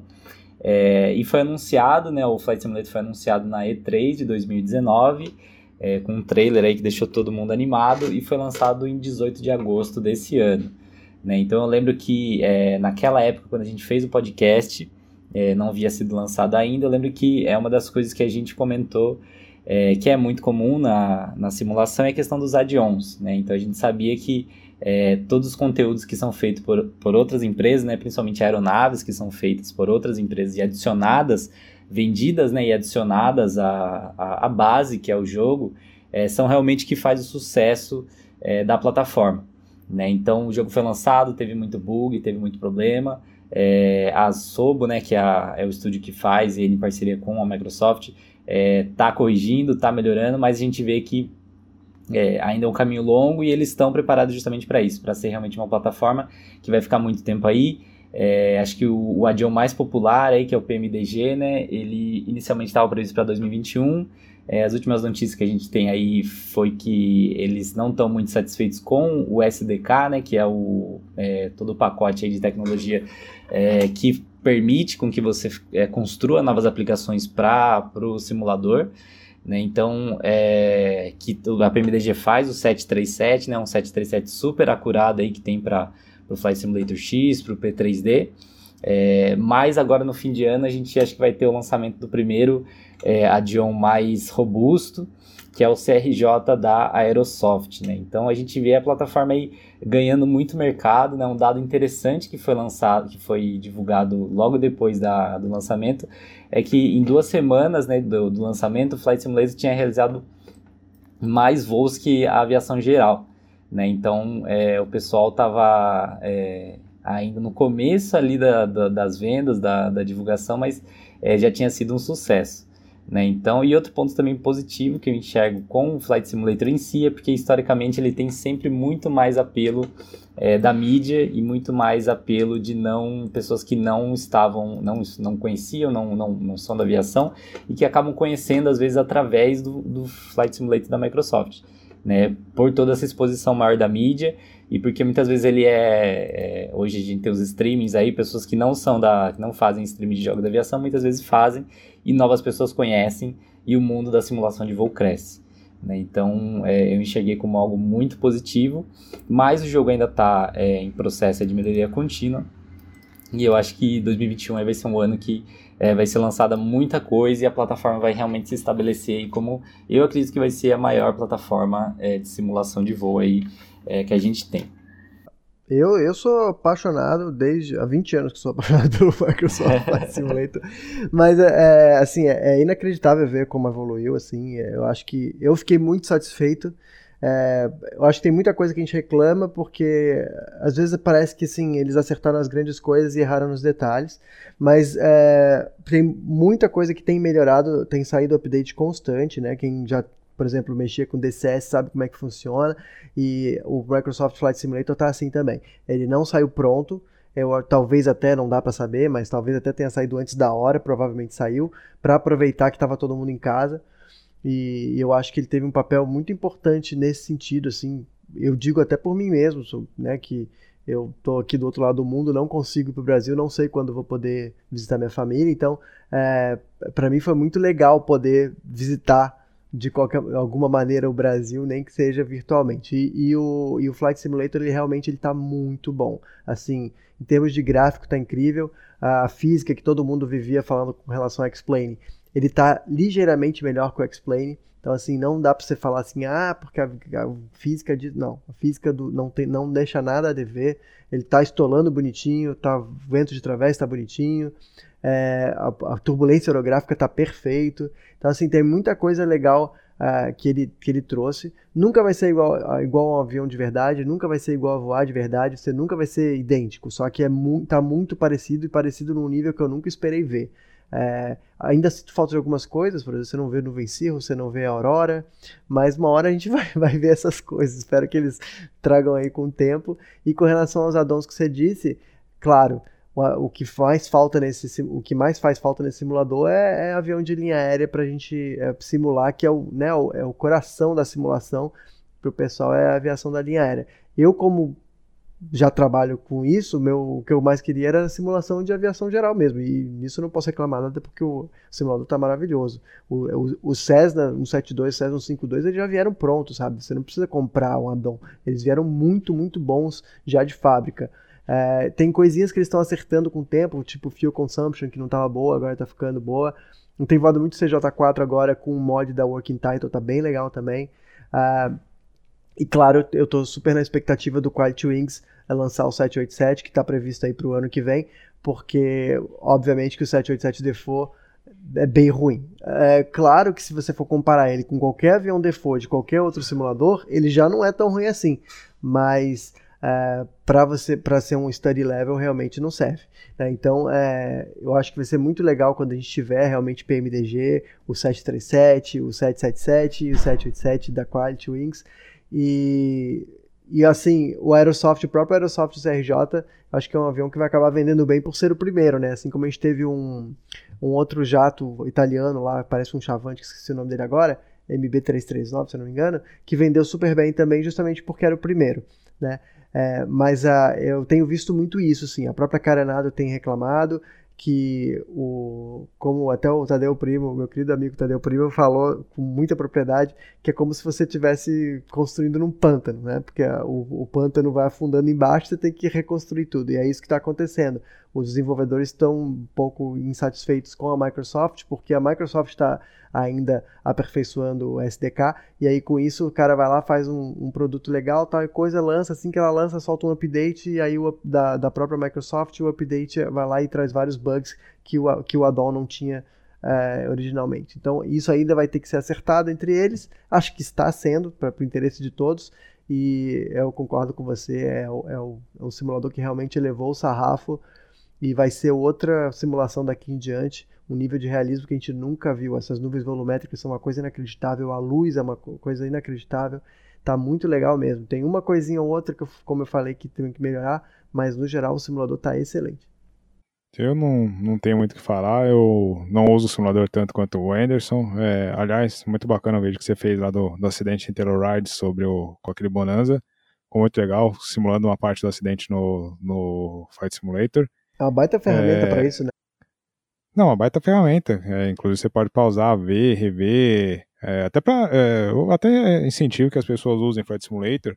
É, obviamente, como você disse, em termos de educação, em termos de aprendizado, ele tem algumas limitações, assim como a versão anterior tinha, assim como o X-Plane tem, assim como qualquer simulador da CAI também tem.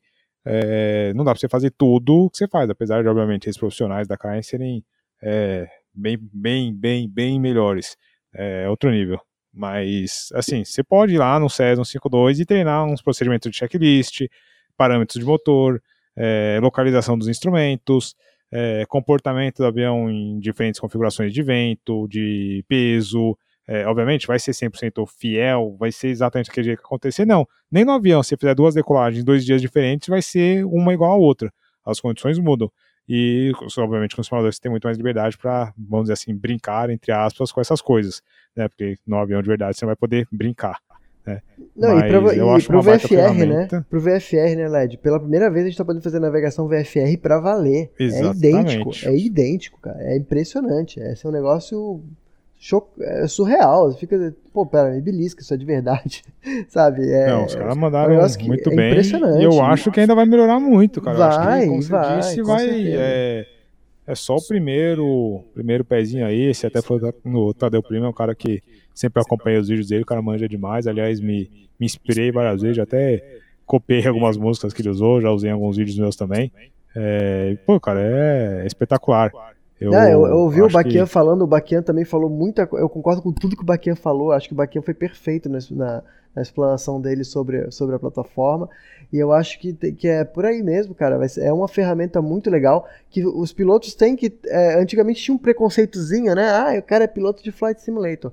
Mas, cara, aqui é um negócio que está na nossa mão que as gerações anteriores não tinham, de você poder sentar dentro do avião virtualmente e testar as coisas e mexer no botão sem medo do que, que ele vai fazer, né? Poxa, o, 7, o PMDG 737 me ajudou um monte meu type rating do 37. Depois o Quality Wing, eu tive maior sorte, ele foi lançado três meses antes de eu tirar meu type do 87, então eu podia usar ele também. Então, assim, são, são ferramentas muito, muito boas e eu acho que se forem usadas adequadamente, é, trazem muito benefício, inclusive para esse é, momento, por exemplo, que você é, encontra os seus alunos, Led, porque é, é o, é, o, cara pode fazer o tier flight em casa, entendeu? Ele vai pegar e vai repassar tudo ali, o checklist, o flow, whatever. Quando ele chegar na tua aula, ele está muito mais pronto, né? E eu, cara, eu acho sinceramente que a gente é muito privilegiado de estar vivo neste momento, porque é uma. Eu, eu lembro assim, eu, olho alguns prints que eu tenho de, do Flight Simulator 2000, por exemplo, que já era bem, já era bem bonzinho, e o nível de abstração que era necessário para você reconhecer as coisas era imenso. Hoje não, hoje é, o nível de abstração é quase zero, porque a coisa está quase, tá quase igual a de verdade mesmo, né? E é muito legal. Eu uso muito para fazer isso, sabe? Quando eu vou voar para um aeroporto que eu nunca voei, eu vou lá dar uma olhadinha no Flight Simulator como é que, como é, que é o lugar, já meio que me localizar. É, é bem interessante para aumentar essa consciência situacional, né? Tô, tá saindo um livro meu esse final do ano agora, e ele, um dos capítulos ele fala inclusive disso. Ele sugere, ó, usa o Flight Simulator para você é, se você está para um lugar que você nunca foi, usa lá o Flight, vai fazer um reconhecimento de área, né? E, e ele tá tão perfeito para todo sentido. Eu vi, eu vi gente usando para simular fotografia. Tipo, o cara vai fazer fotografia de uma paisagem e aí ele vai lá pro. Ele pega, leva a câmera lá do showcase até o lugar onde ele quer tirar a fotografia. E aí ele simula vários momentos do dia com várias meteorologias diferentes e tal para conseguir o melhor acervo porque ele quer e já meio que ensaiar para a foto que ele vai tirar. Na verdade, virou praticamente um Earth Simulator Aviation Edition, porque na verdade dá para fazer muito mais coisa com aquilo do que apenas voar, né? É, é bacana demais. Eu não, ainda não tive a oportunidade de, de baixar, na verdade, por mais por culpa minha, mais falha minha, né? Que não, não baixei nem a, o demo, né? Aquela versão teste e tal. Tive que limpar umas coisas aqui no meu computador. Ainda não, não fiz isso, mas pouco eu acompanho. Eu tenho o X-Plane instalado no meu computador, é, mas também não, não uso, eu uso muito pouco, na verdade. É, como você disse, eu uso bastante para treinar quando aparece algum voozinho no TBM, que é um avião que eu não, não sou current, Nossa, como você diz, né, não tenho proficiência. apaixonado no TBM, que avião saço.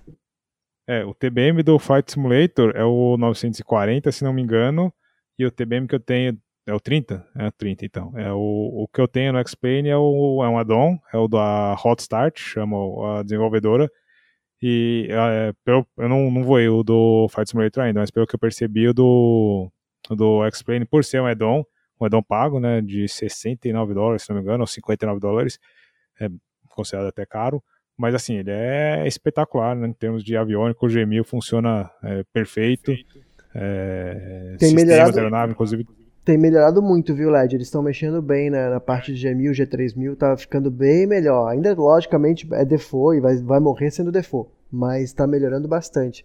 É, eu estou gostando bastante desse, desse esquema deles fazerem update, que era uma coisa que a gente não tinha nos outros. Em 2004 você não tinha essa facilidade de streaming que você tem hoje, né? Então, é, é muito, muito impressionante como está melhorando e melhorando muito rápido. Eu acho que a plataforma hoje, em dezembro, já está muito superior ao que ela era em agosto, quando foi lançada.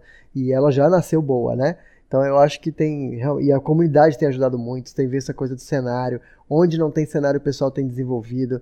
É, de certa forma é uma pena que eles tenham usado o Bing, porque o Bing não é tão completo quanto o Google Maps, mas Anyways, está muito bom mesmo. É, eu, quando fui lá na, no aeroporto onde eu fiz meu PP, cara, a vontade que eu tinha era de chorar. Eu me sentia lá, assim, de tão perfeito que era, sabe? Você via, eu fui ver a casa que eu morei, a casa tá lá igualzinha, sabe? É, é surreal. Isso é muito bacana, né, cara? Que legal, cara. Eu vou, vou aproveitar esse final de ano, vou baixar aqui, vou, vou brincar um pouquinho. É, só pra gente fechar, acho que essa questão da comunidade é um negócio que é, eu senti que o X-Plane trouxe muito forte, mas agora, porque foi é, o primeiro simulador aí que trouxe algumas inovações, até gráficas, o X-Plane 11, né? Mas é, você vê que esse novo Flight Simulator, ele tá é, na mesma pegada, assim. A gente vê até, você comentou da questão do Bing, muita gente tá puxando é, o, a foto, fotogrametria do...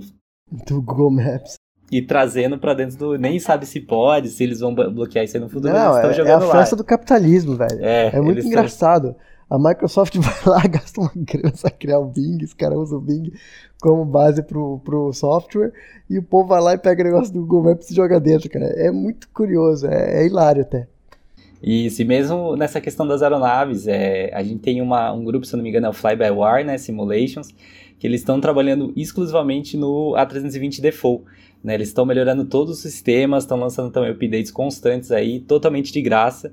É, então eles estão realmente trabalhando como um complemento à Zobo, né, o estúdio, para melhorar uma aeronave default. Né? Então esse negócio também que a gente teve no X-Plane 11 com o 737, é, e agora a gente é, tem também então, Zibo, o né? Zibo, né? Isso. Então, assim, é, a gente vê a comunidade realmente é, engajada em também fazer um simulador melhor e a melhor parte que a, a grande parte disso é gratuito.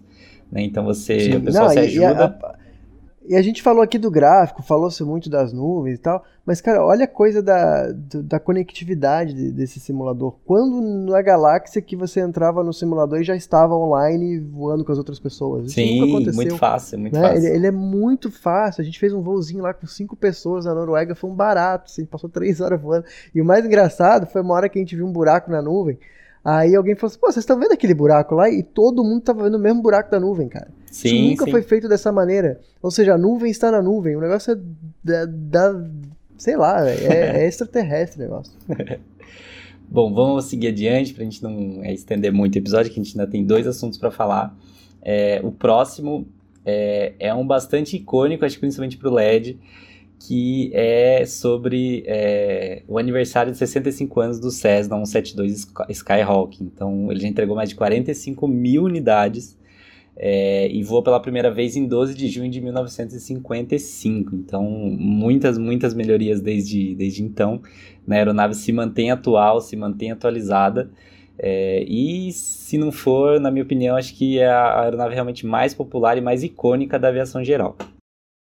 Ah, eu acho que eu acho que são pouquíssimos os pilotos que não voaram o Cessna 172 alguma vez na vida. Exatamente, é um avião extremamente popular, é, fabricado nos Estados Unidos, obviamente, lá a aviação geral é muito forte. É, como o Henderson disse, é muito difícil algum, avião, algum piloto que não tenha voado esse avião. É, formador de pilotos, junto com o Cessna 150, 152, mas 172, além da parte de formação, é, também foi muito usado, e é até hoje muito usado por proprietários. Proprietários querem comprar um avião, querem ter um, um avião para voar, para fazer algum, alguma missão que seja, até por ser maior que um 52, um 50, então você pode levar ali sua família, é extremamente seguro, motor robusto, foi sendo modernizado ao longo do tempo, então não, obviamente não é a mesma, mesma aeronave lá de 65 anos atrás. Então a gente tem versão aí com Glass Cockpit, Autopilot, que faz R-Nave, totalmente equipado, é, ar-condicionado, caramba 4, e voa muito bem. E por isso que continua sendo é, bastante popular e continua sendo é, fabricado e comprado até hoje. É, até na hora que você mandou a, a, notícia aí, não foi um assunto que a gente tratou em podcasts anteriores, mas é de fato a ser comemorado. É muito, muito bacana. E eu, particularmente, gosto muito do, do avião, sou suspeito para falar. É, os que eu estou acostumado a voar são da série Mike, é, o Skyhawk, mas é, eu sou, sou apaixonado pelo avião. Acho confortável, acho, obviamente, bastante seguro, bastante robusto, aguenta a pancada da instrução, aguenta para fazer voos de navegação, é, não fica muito mais. É, não consome muito mais do que o Cessna 152, por exemplo. O CR2 ali a mistura e tal, consegue fazer um voo ali mantendo é, até um pouquinho abaixo dos 30 litros por hora, obviamente fazendo toda a parte de performance. Bom, eu sou suspeito para falar. É, é, gostaria também de. É, e gostaria de até parabenizar o projeto nesses 65 anos, porque a Cessna fez um trem de pouso espetacular. Eu ainda não quebrei nenhum. Tá? é, e, e, obviamente tô, tô brincando, porque eu dou uns catrapos assim que dá vontade de mandar uma carta lá pro, pro senhor Cessna e falar: ó, parabéns aqui, porque você não quebrou nesse. Mas tem uns vídeos, galera, se vocês tiverem curiosidade, depois que não sei se vocês estão vindo no carro, correndo, como o Anderson faz e tal. Mas quando vocês tiverem tempo, procura no Google tem, no YouTube tem os testes que a NASA fez, é, não só com o Cessna 52, ou 72, é, mas tem um, um vídeo que eles jogam o Cessna, um, um, jogaram o 52 e outras aeronaves de uma altura, nem sei quantos pés são, mas assim, seria lá, sei lá, 50 pés de altura, que é geralmente a altura que a gente cruza a cabeceira, e joga o avião no chão. O avião literalmente abre as pernas, ele chega a bater com a barriga da, da aeronave no chão, mas o trem de pouso recupera na hora e volta, ou seja, o trem de pouso não quebra. E tem até uma lenda, não sei, o Edson famosa, pode famosa resiliência. Exatamente, a resiliência, ele volta ao normal, não quebra aquele trem de pouso. E tem uma lenda que eu não sei se é lenda ou se é verdade ou não, o Anderson pode comentar se ele já ouviu isso ou não, que diz que lá atrás, quando a Cessna começou a vender, não sei se foi um 52 ou um 72, mas eles é, falavam que se você quebrasse o trem de pouso, esse avião eles te davam um novo.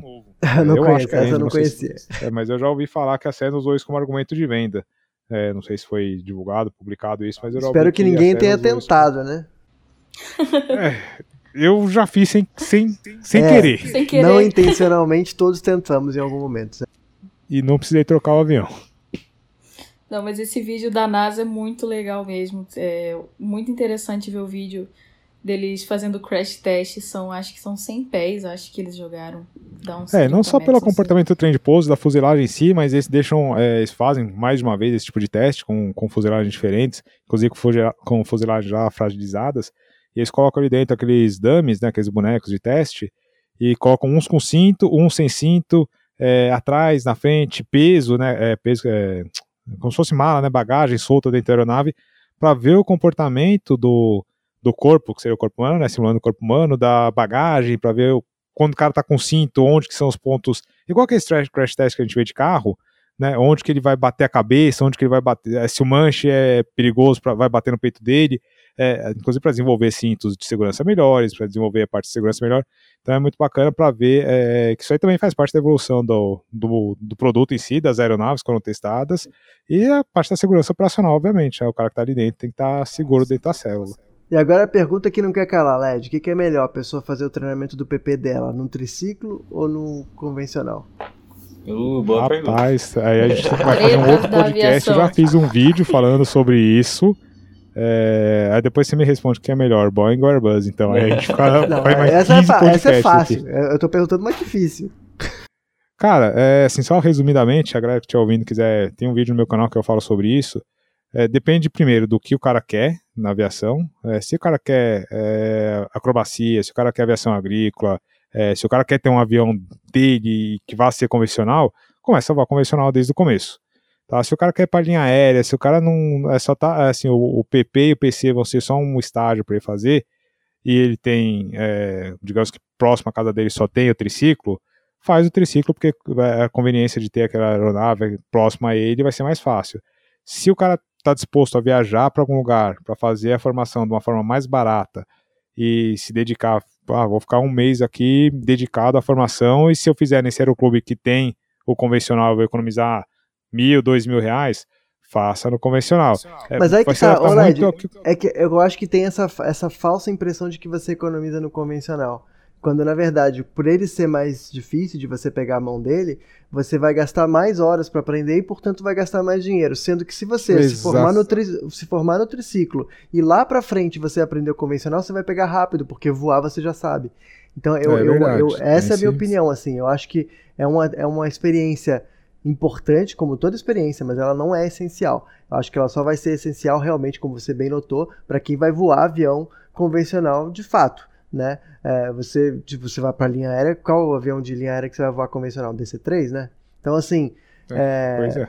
não faz sentido você perder, é, não é que perder tempo, mas não faz sentido você focar nisso, sendo que é uma habilidade que você não vai precisar. O 737 É, de través, desconheço você companhia aérea. 722.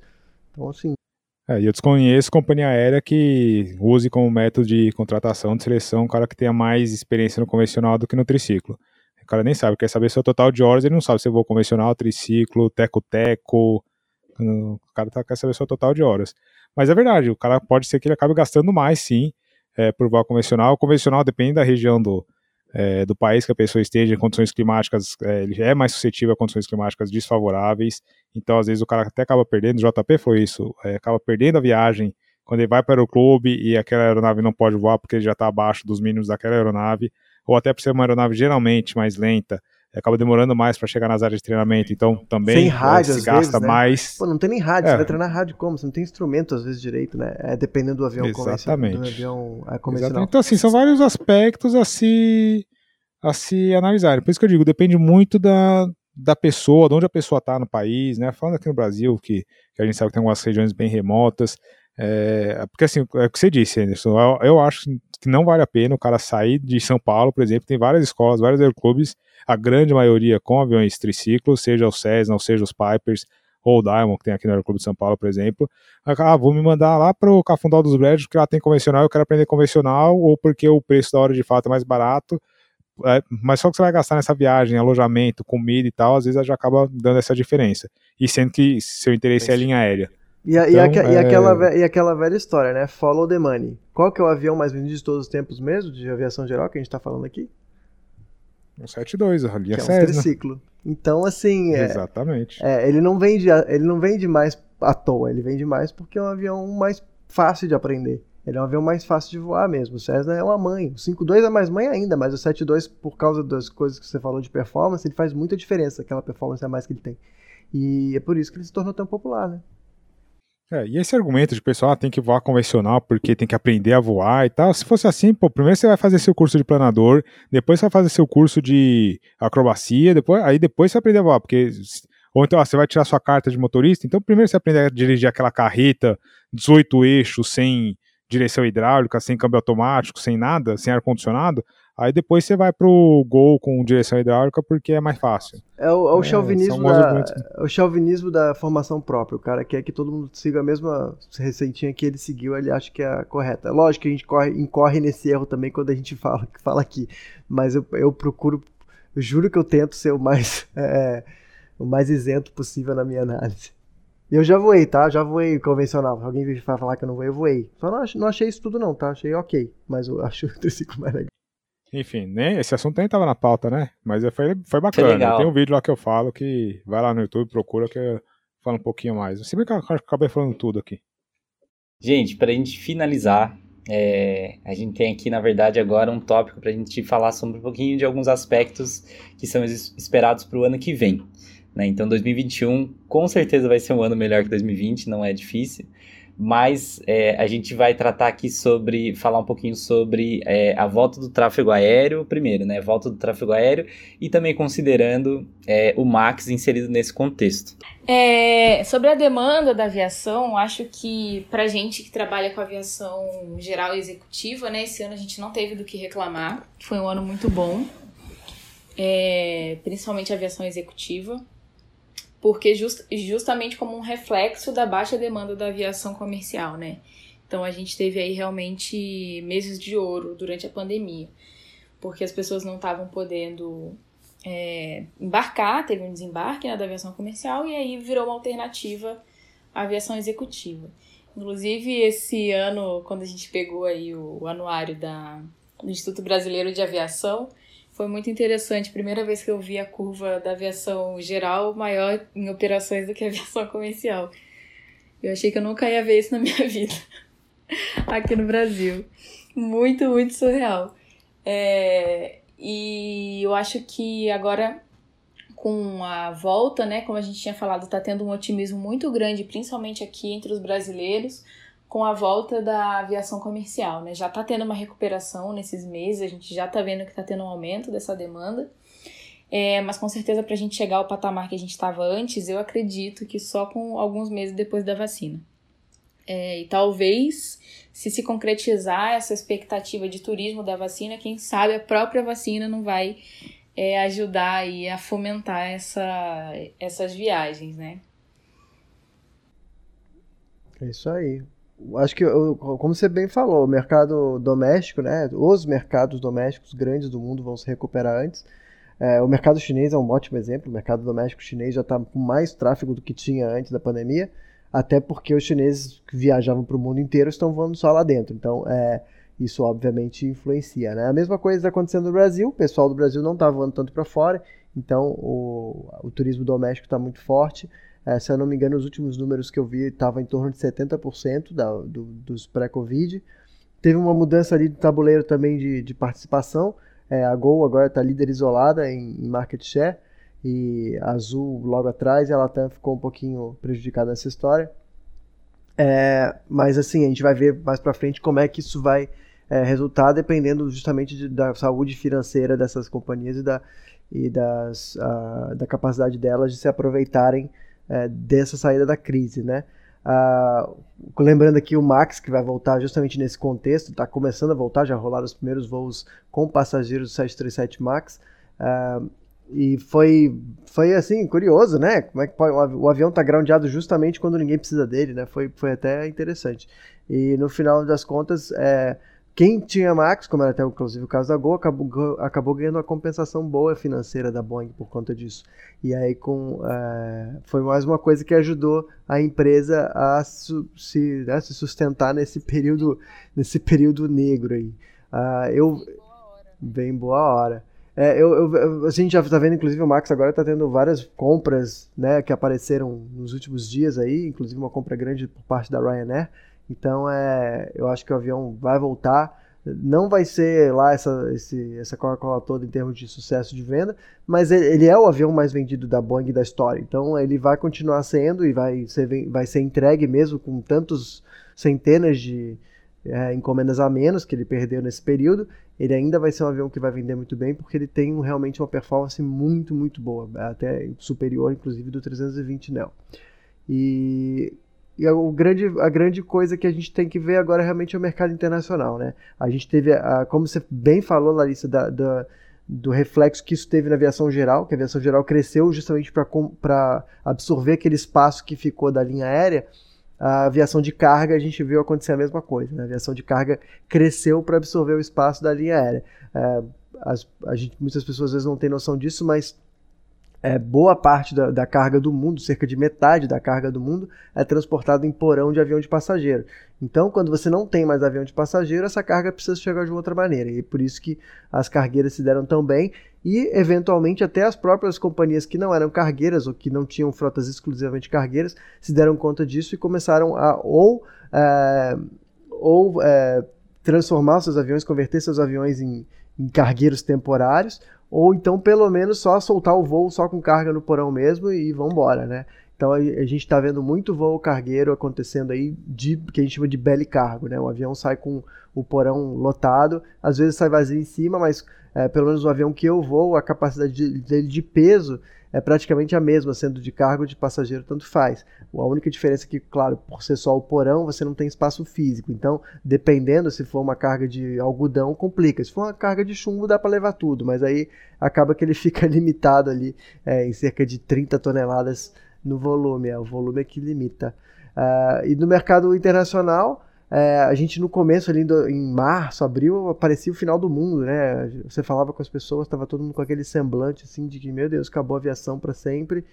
É, eu sempre fui relativamente otimista e de todos os números que eu consulto, é, eu acho que o Eurocontrol sempre teve um, uma previsão muito acertada e eles previram realmente que o mercado estaria por volta de 50% até agosto, e quando ninguém previa isso e bateu exatamente o que eles previram.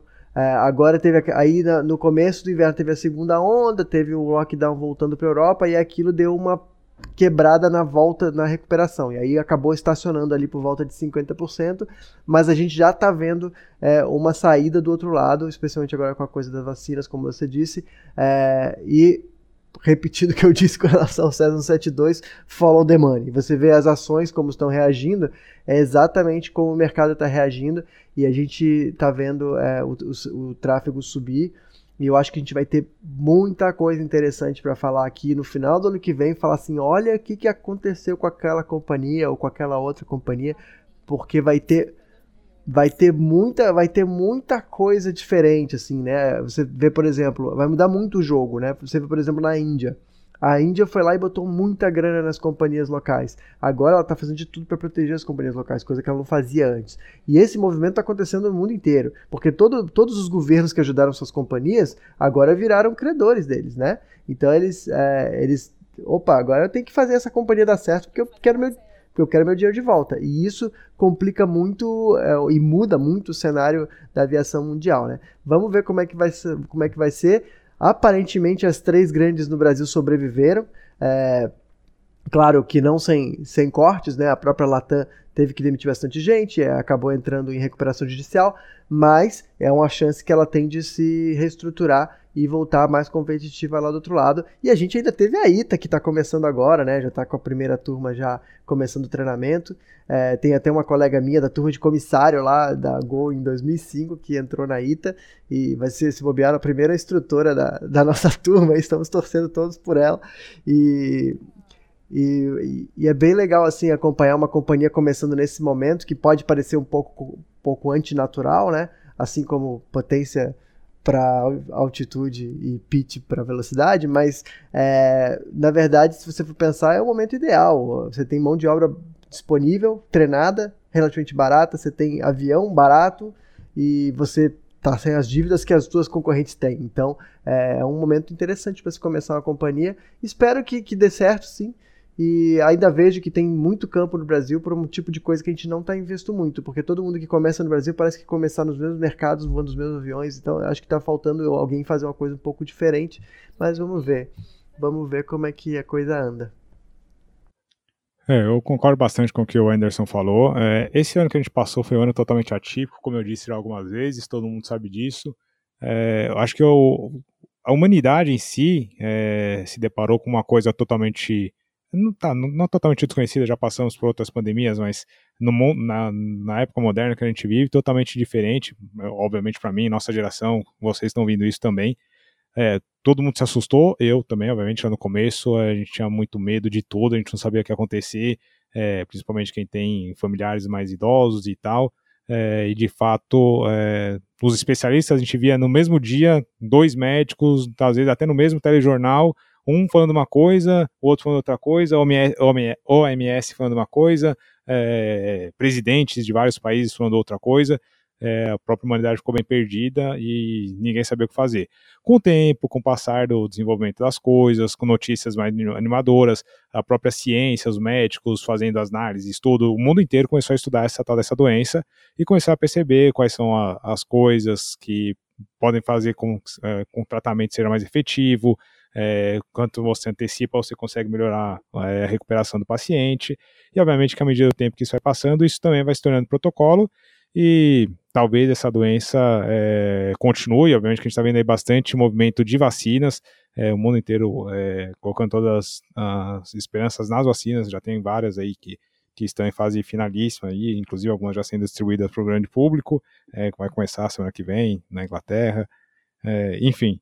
É, e com tudo isso, ah, mês passado, mês retrasado, o pessoal já, já, já dá para viajar, mantendo o distanciamento social, usando máscara, é, se eu pegar, eu não sou o grupo de risco, então talvez eu não tenha tantos sintomas.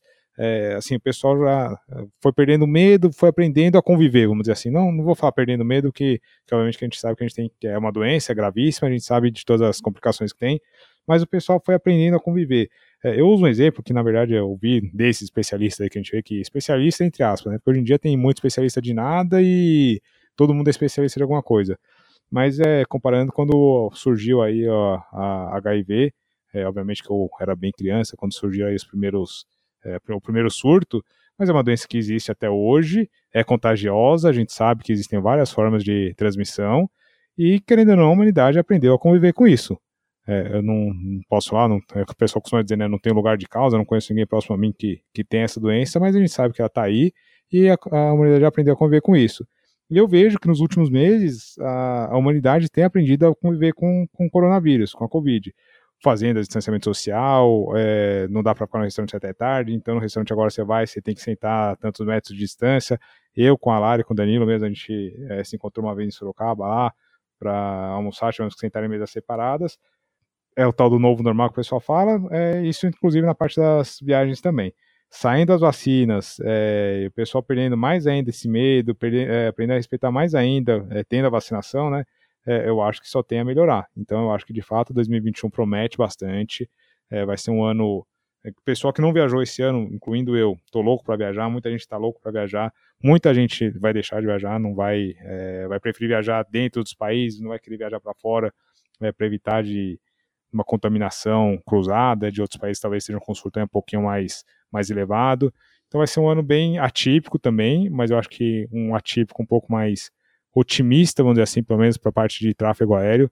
Isso que a Lari falou de, ah, foi um ano é, bom para a aviação executiva, foi um ano que me surpreendeu. Eu tenho ouvido de muita gente falando que 2020 não foi um ano ruim. Foi de fato um ano atípico, mas que possibilitou o conhecimento e exploração de novas áreas. E eu acho que 2021 vai continuar assim.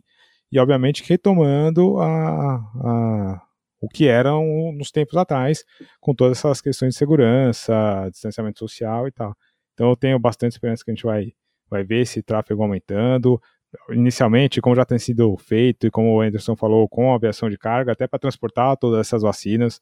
É, tem uma logística fenomenal por trás da, do transporte da vacina. Tem vacina que tem que ser refrigerada, tem vacina que tem que ficar em container refrigerado, não pode ficar mais de duas horas fora. É, a aviação é fundamental nesse aspecto. E depois, é, com o passar do tempo, e como o próprio Anderson disse, novas companhias aéreas vindo, tem a ITA, tem a Nela que está entrando aí, tem a Azul Conecta que entrou, a gente até falou um pouquinho dessas três né, em algum dos últimos podcasts. É, eu estou é, bastante otimista, estou bastante feliz. Eu acho que 2021 vai ser sim melhor que 2020 e 2022 vai ser melhor que 2021. É, eu, eu acho que assim, a recuperação do tráfego tende a ser, na minha opinião, é, e eu já era mais ou menos essa, mudou pouco, mudei um pouquinho para frente, empurrei um pouquinho. De metade de 21 para metade de 22 a gente recupera o tráfego no mundo todo. Para vocês terem ideia de onde nós estamos neste momento em, em tráfego mundial, Hoje, num dia normal de hoje, nós temos cerca de 11 mil voos por, por é, num dado momento durante o dia. E no mesmo, no mesmo momento, é, um ano atrás, nós tínhamos cerca de 15 mil voos. Então a gente está relativamente perto de onde a gente estava, mas ainda não está lá. Né? Eu acho que tudo depende realmente da, da efetividade das vacinas. É, a gente vai ver. Eu, eu, sempre disse isso, que eu esperava muito que a gente tivesse um tratamento efetivo muito antes da gente ter uma vacina, mas acabou que a gente meio que arrumou a vacina antes. É, e assim, vamos ver como é que vai funcionar, né, gente? A gente. É, é, é claro que é, uma, é uma, um esforço hercúleo você vacinar bilhões de pessoas, vai demorar para dar resultado. Alguns lugares vão ter resultado antes, que tem populações menores mais controladas, a gente vai conseguir perceber. Se nesses lugares os casos despencarem, vai ser, o, vai ser a prova de que funcionou e a pandemia acaba assim. Né? Se não acontecer, aí a pandemia vai acabar quando ela tiver que acabar, como toda pandemia um dia acaba, porque senão não seria uma pandemia, seria uma endemia, como bem disse a Larissa. Mas é, eu, eu acho que tem, a tendência, claro, é 21 ser melhor do que 20, o que não precisa muito esforço, mas a, é, a gente, assim, ao mesmo tempo que eu sou muito otimista, eu acho que vai melhorar, claro, e que está melhorando, e eu concordo, e torço e tudo mais, eu ainda tenho esse pezinho atrás com relação ao quanto as vacinas vão ser realmente efetivas, né? A, a viagem internacional, o que, o que mais freia a viagem internacional, acho que não é nem o medo das pessoas se contaminarem, é muito mais até as barreiras sanitárias, sabe? Pô, você vai viajar para tal país, tem que ficar sete dias de quarentena no hotel. Então você perde sete das suas férias dentro do quarto, sabe? Ninguém quer isso. Então o que falta é essa, é, é essa, é esse, essa padronização de protocolos aí mundo afora para que todo mundo tenha o mesmo tipo de Uh, de recepção, dependendo do país que vai. A gente já está vendo as, as bubbles, né? Então, por exemplo, já tem uma bubble entre a Austrália e a Nova Zelândia, então você pode viajar da Austrália para Nova Zelândia sem fazer quarentena, já existem outros tipos de coisa assim. Aqui mesmo você vai para Maldivas e volta sem fazer quarentena. Tem outros lugares na Europa que estão fazendo coisa parecida. Então, é, esses, esses tipos de movimento vai surgir. E conforme enrolar a vacina, eu acho que periga virar uma coisa parecida com o que a gente tinha da, da febre amarela, né, que a gente tem da febre amarela. Até hoje, eu, como brasileiro, dependendo do lugar onde eu piso, eu tenho que mostrar a vacina amarela lá, mostrar pro cara, ó, eu tenho vacina né? Sendo que tipo, a possibilidade de pegar febre amarela em Florianópolis era ridícula. Mas enfim, vai explicar para ele. Aí, então, assim, acho que talvez aconteça a mesma coisa com relação ao coronavírus. Você, quem tiver. Uh, quem tiver tomado a vacina, talvez, ou seja num app, ou seja num papel mesmo, é, a pessoa, olha, que tomei a vacina, então beleza, você está dispensado de fazer quarentena, está dispensado disso ou daquilo. Eu também acho que, que sim. Acho que a gente vai aprendendo e se adaptando. A gente se adaptou bastante coisa já, coisas que eram exclusivamente presenciais, esse ano foram bastante virtuais. E eu acho que esse tipo de, esse tipo de barreiras, empecilhos e degraus, vamos dizer assim, a gente vai, o mundo vai adaptando, criando essas bolhas, criando essas formas de controle. E eu acho que sim, eu acho que, que vai se recuperar sim. Estou bastante otimista. É, confesso que eu também tenho um pouco de pé atrás com a vacina. Também sou da, da opinião de que eu achei que teríamos uma uma forma de cura é, antes da vacina. Ah, você vai lá, pega, toma, vai lá na farmácia, igual você compra um Dorflex, você compra um remédio e cura. É, obviamente que a gente sabe que com a gripe não é assim, a, os grandes remédios da gripe são mais para tratar os sintomas, não a causa em si, né? Você tem que esperar o, o, período da gripe, da gripe normal, mas é, é, o que eu vejo hoje, pelo menos que eu tenho visto, e novamente, especialistas, mas a gente sabe que tem muito especialista que não, não sabe nada, mas que grande geral tem dito que já existe protocolos que são bastante eficazes é, no tratamento da doença. Então, se o cara seguir aquele protocolo, se ele detectar né, com antecedência, começar a fazer aquele protocolo, é, obviamente não tiver nenhuma outra doença, não tiver, não for do grupo de risco e tal, é, seguida todas aquelas condições, é, ele tem altas chances de se curar. É, o que também fez com que as pessoas, ah, fulano de tal pegou e não aconteceu nada, fulano de tal pegou nem ficou sabendo porque é sintomático. Também faz com que as pessoas é, até acabem diminuindo um pouco a guarda, o que faz com que a gente tá, esteja tendo agora, por exemplo, uma eventual segunda onda, né? O pessoal tá falando que seja a segunda onda. É tudo isso, tem tudo isso. É, a humanidade está aí, você não consegue é, controlar 100% do que a população vai fazer. Mas eu É, acho somos, que sim. somos que seres sociais, né, Led? A gente não vai. Esse novo normal de ficar não se encontrando, ou se encontrando de longe, ou usando máscara o tempo todo, isso não tem como durar. É, por mais que. A, a- só que a do- o problema é que a doença é realmente séria e a gente precisa realmente freá-la. Só que depois que você frear, ela tá freada e aí é só você contê-la, como aconteceu com tantas outras doenças é, contagiosas antes. Então, o próprio exemplo da AIDS que você deu, quando a gente era moleque, a AIDS, nossa, ia pegar todo mundo. E acabou não pegando, e, e hoje em dia tem tratamento, a pessoa vive o resto da vida dela, mesmo que ela pegue AIDS. Então, é, eu, eu acho que a gente tende para ter que conviver com o coronavírus para sempre, mas espero eu que ele consiga ser contido, por exemplo, como a SARS foi. Ah, o H1N1, H1N1 acabou não sendo muito, né? Ela tá aí todo ano, mas a, a, a gente, enfim, desenvolveu a gente convive com ele vacina- e É. normal. Tem gente que nem sabe que existe e faz parte, faz parte igual um monte de outra coisa. Igual a infecção alimentar, igual várias outras doenças. É, talvez, obviamente, não tão graves, por isso que não tem esse rebuliço todo, mas é, faz parte, faz parte da sociedade. A gente vive num, é, num ambiente aí que está em constante modificação, aparecem vírus novos, é, o próprio ser humano também vai se, se adaptando quanto a isso. É, mas de qualquer jeito, eu também estou bastante experiencioso na vacina, sim.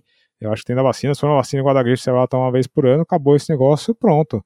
É, mundo novo, o novo normal volta, o velho normal volta a ser o novo normal e acabou. É, a gente adapta as, as questões de higiene, que muita gente sequer lavava a mão antes da pandemia.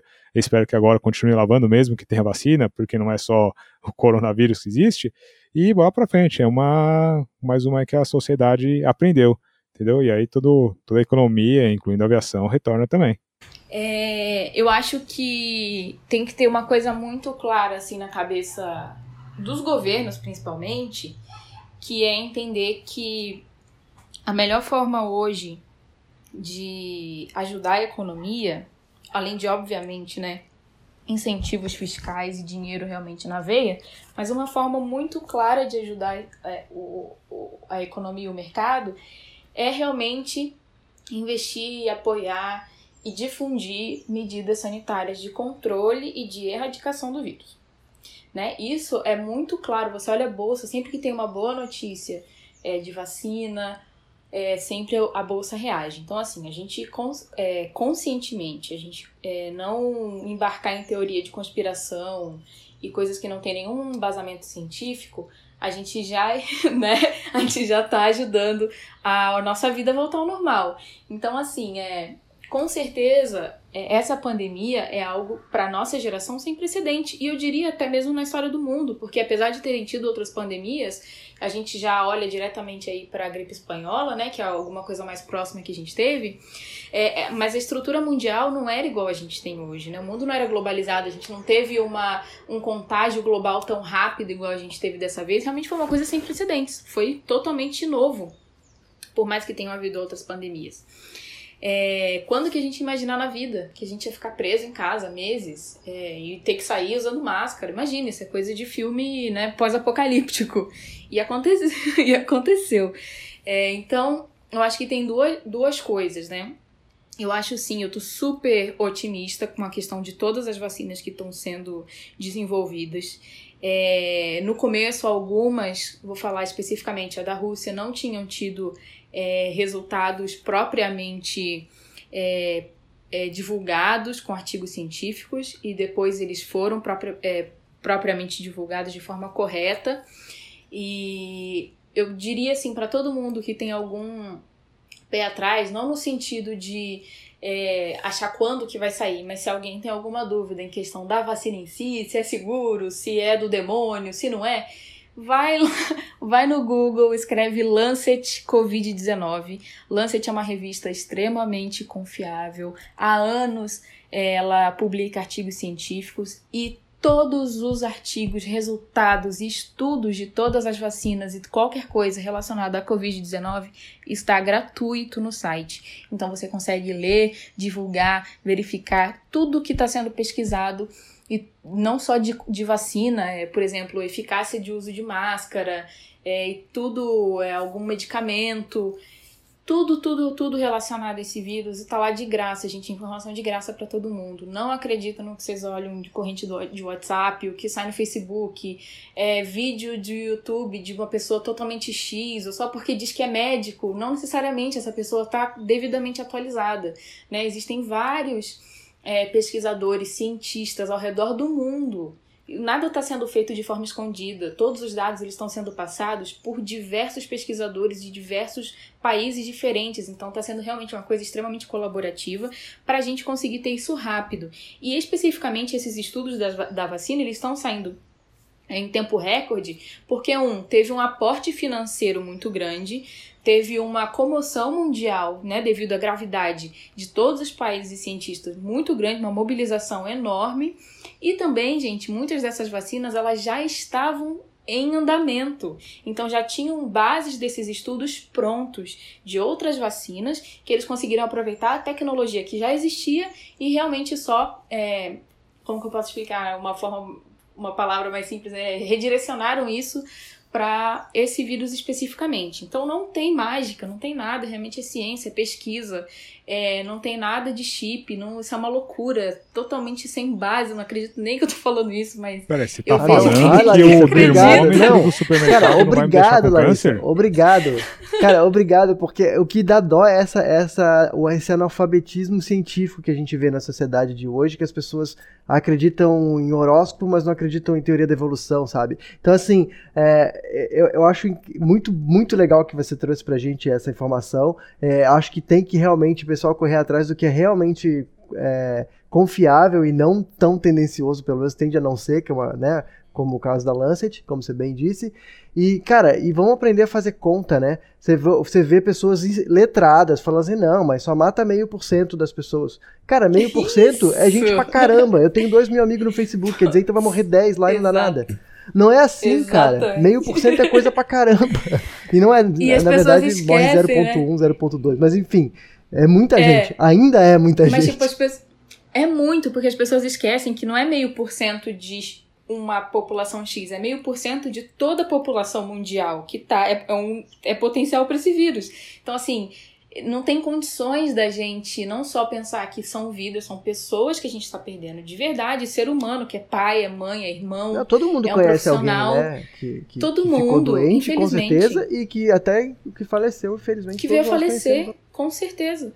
Então, assim, são pessoas, e além disso, você pensa na estrutura que a gente não tem para conseguir é, é, su- suportar todo esse, esse processo ao mesmo tempo. Né? A gente não tá pronto para pegar todo mundo de uma vez e, e todo mundo né, ficar doente, todo mundo falecer, uma, não todo mundo, mas uma, uma porcentagem muito expressiva. Né? Então a gente realmente tem que pensar nisso, é entender que sim, é uma coisa que está acontecendo, é grave, temos ótimas perspectivas pela frente, e se a gente quer realmente que a aviação volte, que a nossa vida volte, então a gente precisa ser um pouco mais consciente, tanto nas medidas, né, da gente se proteger, porque quando a gente se protege, a gente protege a sociedade inteira, e as liberdades individuais, elas não podem ultrapassar, né, o bem-estar coletivo, é, no, né, no sentido né, que a gente vive em sociedade. E a gente com- é, com- ter consciência de que a gente precisa acreditar na ciência nesse momento, que foi o que trouxe a gente até aqui. Né? Se a gente tem avião voando, se a gente tem piloto automático, se o nosso carro tem airbag, se a gente pode hoje estar conversando aqui através da internet, gravando esse podcast, ouvindo, e, e, gente, a ciência trouxe a gente até aqui. né? Então vamos ter um pouco de consciência. Todos os, as- os dados estão sendo propriamente divulgados. É, as vacinas as vacinas elas estão apresentando um índice de eficácia muito grande, muito maior do que as vacinas que a gente já toma hoje. E que nem Vacinas que precisava, né? hoje- Se, se ela apresentasse Exato. 50% já tava ótimo, mas ela Já tá estaria apresentando ótimo. 95%. É, as pessoas não Exato. percebem isso, né, cara? É muito incrível. Exato. Ô, Led, quantos pousos você tem, Led? Você sabe de cabeça? Um número aproximado? Putz, não Pousos? sei, cara. Não sei. Nem ideia? Não faço ideia. Cara, Quanto você tem, Anderson? 600 e tantas horas de voo, Olha. cara, sei lá. Mil pousos? Não, acho que menos, Mil- né? Eu acho que menos. Mas, enfim, Menos. vamos dizer que fosse mil pousos. Cara, um, 1% é, é 10, né? 10 pousos, ou seja, você pousou, das mil pousos que você fez, você caiu 10 vezes, sabe? 1% é muita Imagina. coisa. Então a gente não. É, não, mas eu acho que já foi, na questão de pouso, acho que eu já catrapei mais, viu? acho que essa, essa estatística não dá pra, pra se aplicar nos meus catrapos, não. É. Cara, mas é, Mas é assim, o que a aí, Larissa tá falando, cara, ó, eu, eu vou falar, eu vou calar minha boca aqui porque eu tô assistindo a Larissa aqui, vocês fiquem à vontade pra gente poder fechar esse ano com essa explanação incrível de ciência que é muito rara de se ouvir fora de alguns meios hoje em dia. Vocês estão na aviação aqui ganhando de graça da dona Larissa. Não, mas Não, a Larissa, gente, é você tá falando pra mim que Já o termômetro do supermercado não me deixa com câncer? E o Danilo, Gente, vai, meu- o Danilo não vai precisar cortar Meu essa Deus, parte véi. também, Danilo. Duas horas de podcast. Não, pausa. Esse negócio desse termômetro, eu fiquei tão ab- abismada que hoje realmente quando você vai nos lugares, eles realmente eles medem No na- no pulso. seu pulso. É, Que é um exatamente. negócio que nem tem efici... Não não, é- serve, foi é. feito pra isso, não tira a sua sua temperatura correta, é uma proforma e tudo isso por causa de uma mentira. Então você vê o poder Das que tem news. uma mentira circulando na internet, exatamente. Absurdo. Gente, absurdo. só pra, só pra gente fechar, fechar, é, a gente sabe que ciência e tecnologia é outro nome de desenvolvimento econômico, né? Então, é, Exatamente. as- das cinco empresas, das maiores empre- das cinco maiores empresas do mundo, né, de, de valor, as cinco são de tecnologia. Então, só espero que é, no futuro o Brasil, o Brasil não criou do zero nenhuma vacina, apesar de estar com parceria muito, muito estreita aí com, com várias empresas. Mas a gente vê que no momento de pandemia, os países que é, se sobressaíram, as empresas dos países que sobressaíram na parte farmacêutica foram é, dos países que mais investem em tecnologia do mundo. E são que vão vender um monte, que vão dar emprego aí nesse período, que vão sair dessa pandemia é, com muita tecnologia aí para vender. Né? Então eu só espero que, que no futuro realmente a gente consiga entender que desenvolvimento econômico é o outro nome, é igual a ciência e tecnologia. E quantos brasileiros não trabalharam nessas vacinas em outros lugares, né, Danilo? Sim, Ou seja, sim. a gente tem a capacidade técnica, a gente só não consegue segurar ela. Muita. Sim. Aliás, a a primeira- técnica. primeira equipe médica, que os cientistas que desenvolveu, que mapeou o genoma do vírus foram brasileiros. Foram brasileiros. Mulheres, brasileiro, inclusive, sim. brasileiras. Sim, então, por que a gente não desenvolveu Foi a vacina nossa? Então, assim, é 100% Pois é. nossa. Então, assim, é, acho que a grande lição desse momento é que, na hora que realmente o calo apertou, a gente teve que olhar para a ciência e para a tecnologia. Não adiantava investir em mais nada nesse momento que não ciência e tecnologia.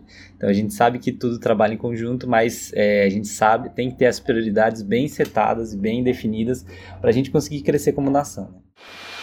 Curta, final 01, depois acompanha o Índia Bertanco. Belezinha, então, galera, acho que é isso. Esse episódio ficou um pouco mais longo, falando um pouco da retrospectiva, mas obviamente não tem como perder essa oportunidade. O Anderson, o Anderson, a Larissa, o Danilo são mentes espetaculares, sabem explicar e falar muito bem de todos os assuntos que a gente tratou aqui. Eu sou meio. é, fico devaneando um pouco e fico dando umas opiniões meio nada a ver, mas, galera, queria agradecer demais a audiência de vocês. Queria também agradecer demais o Danilo, porque ele que edita, geralmente na correria. Dessa, essa semana não tá sendo na correria, mas geralmente ele edita o podcast que vocês ouvem na sexta-feira, a Zona 5 Zulu. Geralmente ele edita na madrugada de. Vocês ouvem na sexta, Sexta. ele edita na madrugada de quinta pra sexta. Isso. Então o cara assim dá um gás pra colocar isso aqui no ar, galera. Então queria agradecer, Danilo, agradecer e parabenizar pelo trabalho que você tá fazendo aqui. E, e juntamente com a Lari, que foram os idealizadores do 5 Zulu. Agradecer e parabenizar o Anderson também por estar aí com a gente, sendo parceiro aí já por quatro, cinco episódios e vai participar de muitos outros. Agradecer o JP, que hoje não tá aqui também. É um canalha, sem vergonha, lazarento, traidor, tá lá o pessoal do Café com Gás, mas eu amo ele. Ele faz parte do time também. Então, JP, obrigado. Obrigado a vocês que estão vindo. Eu desejo aí um ótimo final de ano, ótimas festas para todos que estão vindo. E como eu disse ali atrás, 2021 vai ser melhor que 2020. E bora pra frente. Um dia de cada vez, um ano de cada vez e vamos lá. Obrigado, galera. Gente, muito obrigado, é, Led, obrigado aí pelas palavras também sobre a edição, mas é, eu realmente faço com todo prazer e toda a dedicação, porque é algo que a gente sabe, puder levar aí um pouquinho de conhecimento do que a gente sabe, né, e também aprender nesse, nesse todo aí, Tô- cada episódio a gente aprendeu um pouco e isso pra mim é, é muito importante. É, então, obrigado a todo mundo que ouviu os episódios, que se envolveu com a gente, que acompanhou. É, ano que vem a gente vai ter novidades. E aliás, hoje faz exatamente um ano que a gente começou é, a desenhar esse, esse podcast, que a gente fez o grupo do WhatsApp, que a gente começou a trocar ideia para estruturar o podcast. Então, essa também a gente está terminando é, essa temporada numa data aí chave, gente, quando a gente completa exatamente um ano é, da semente desse podcast.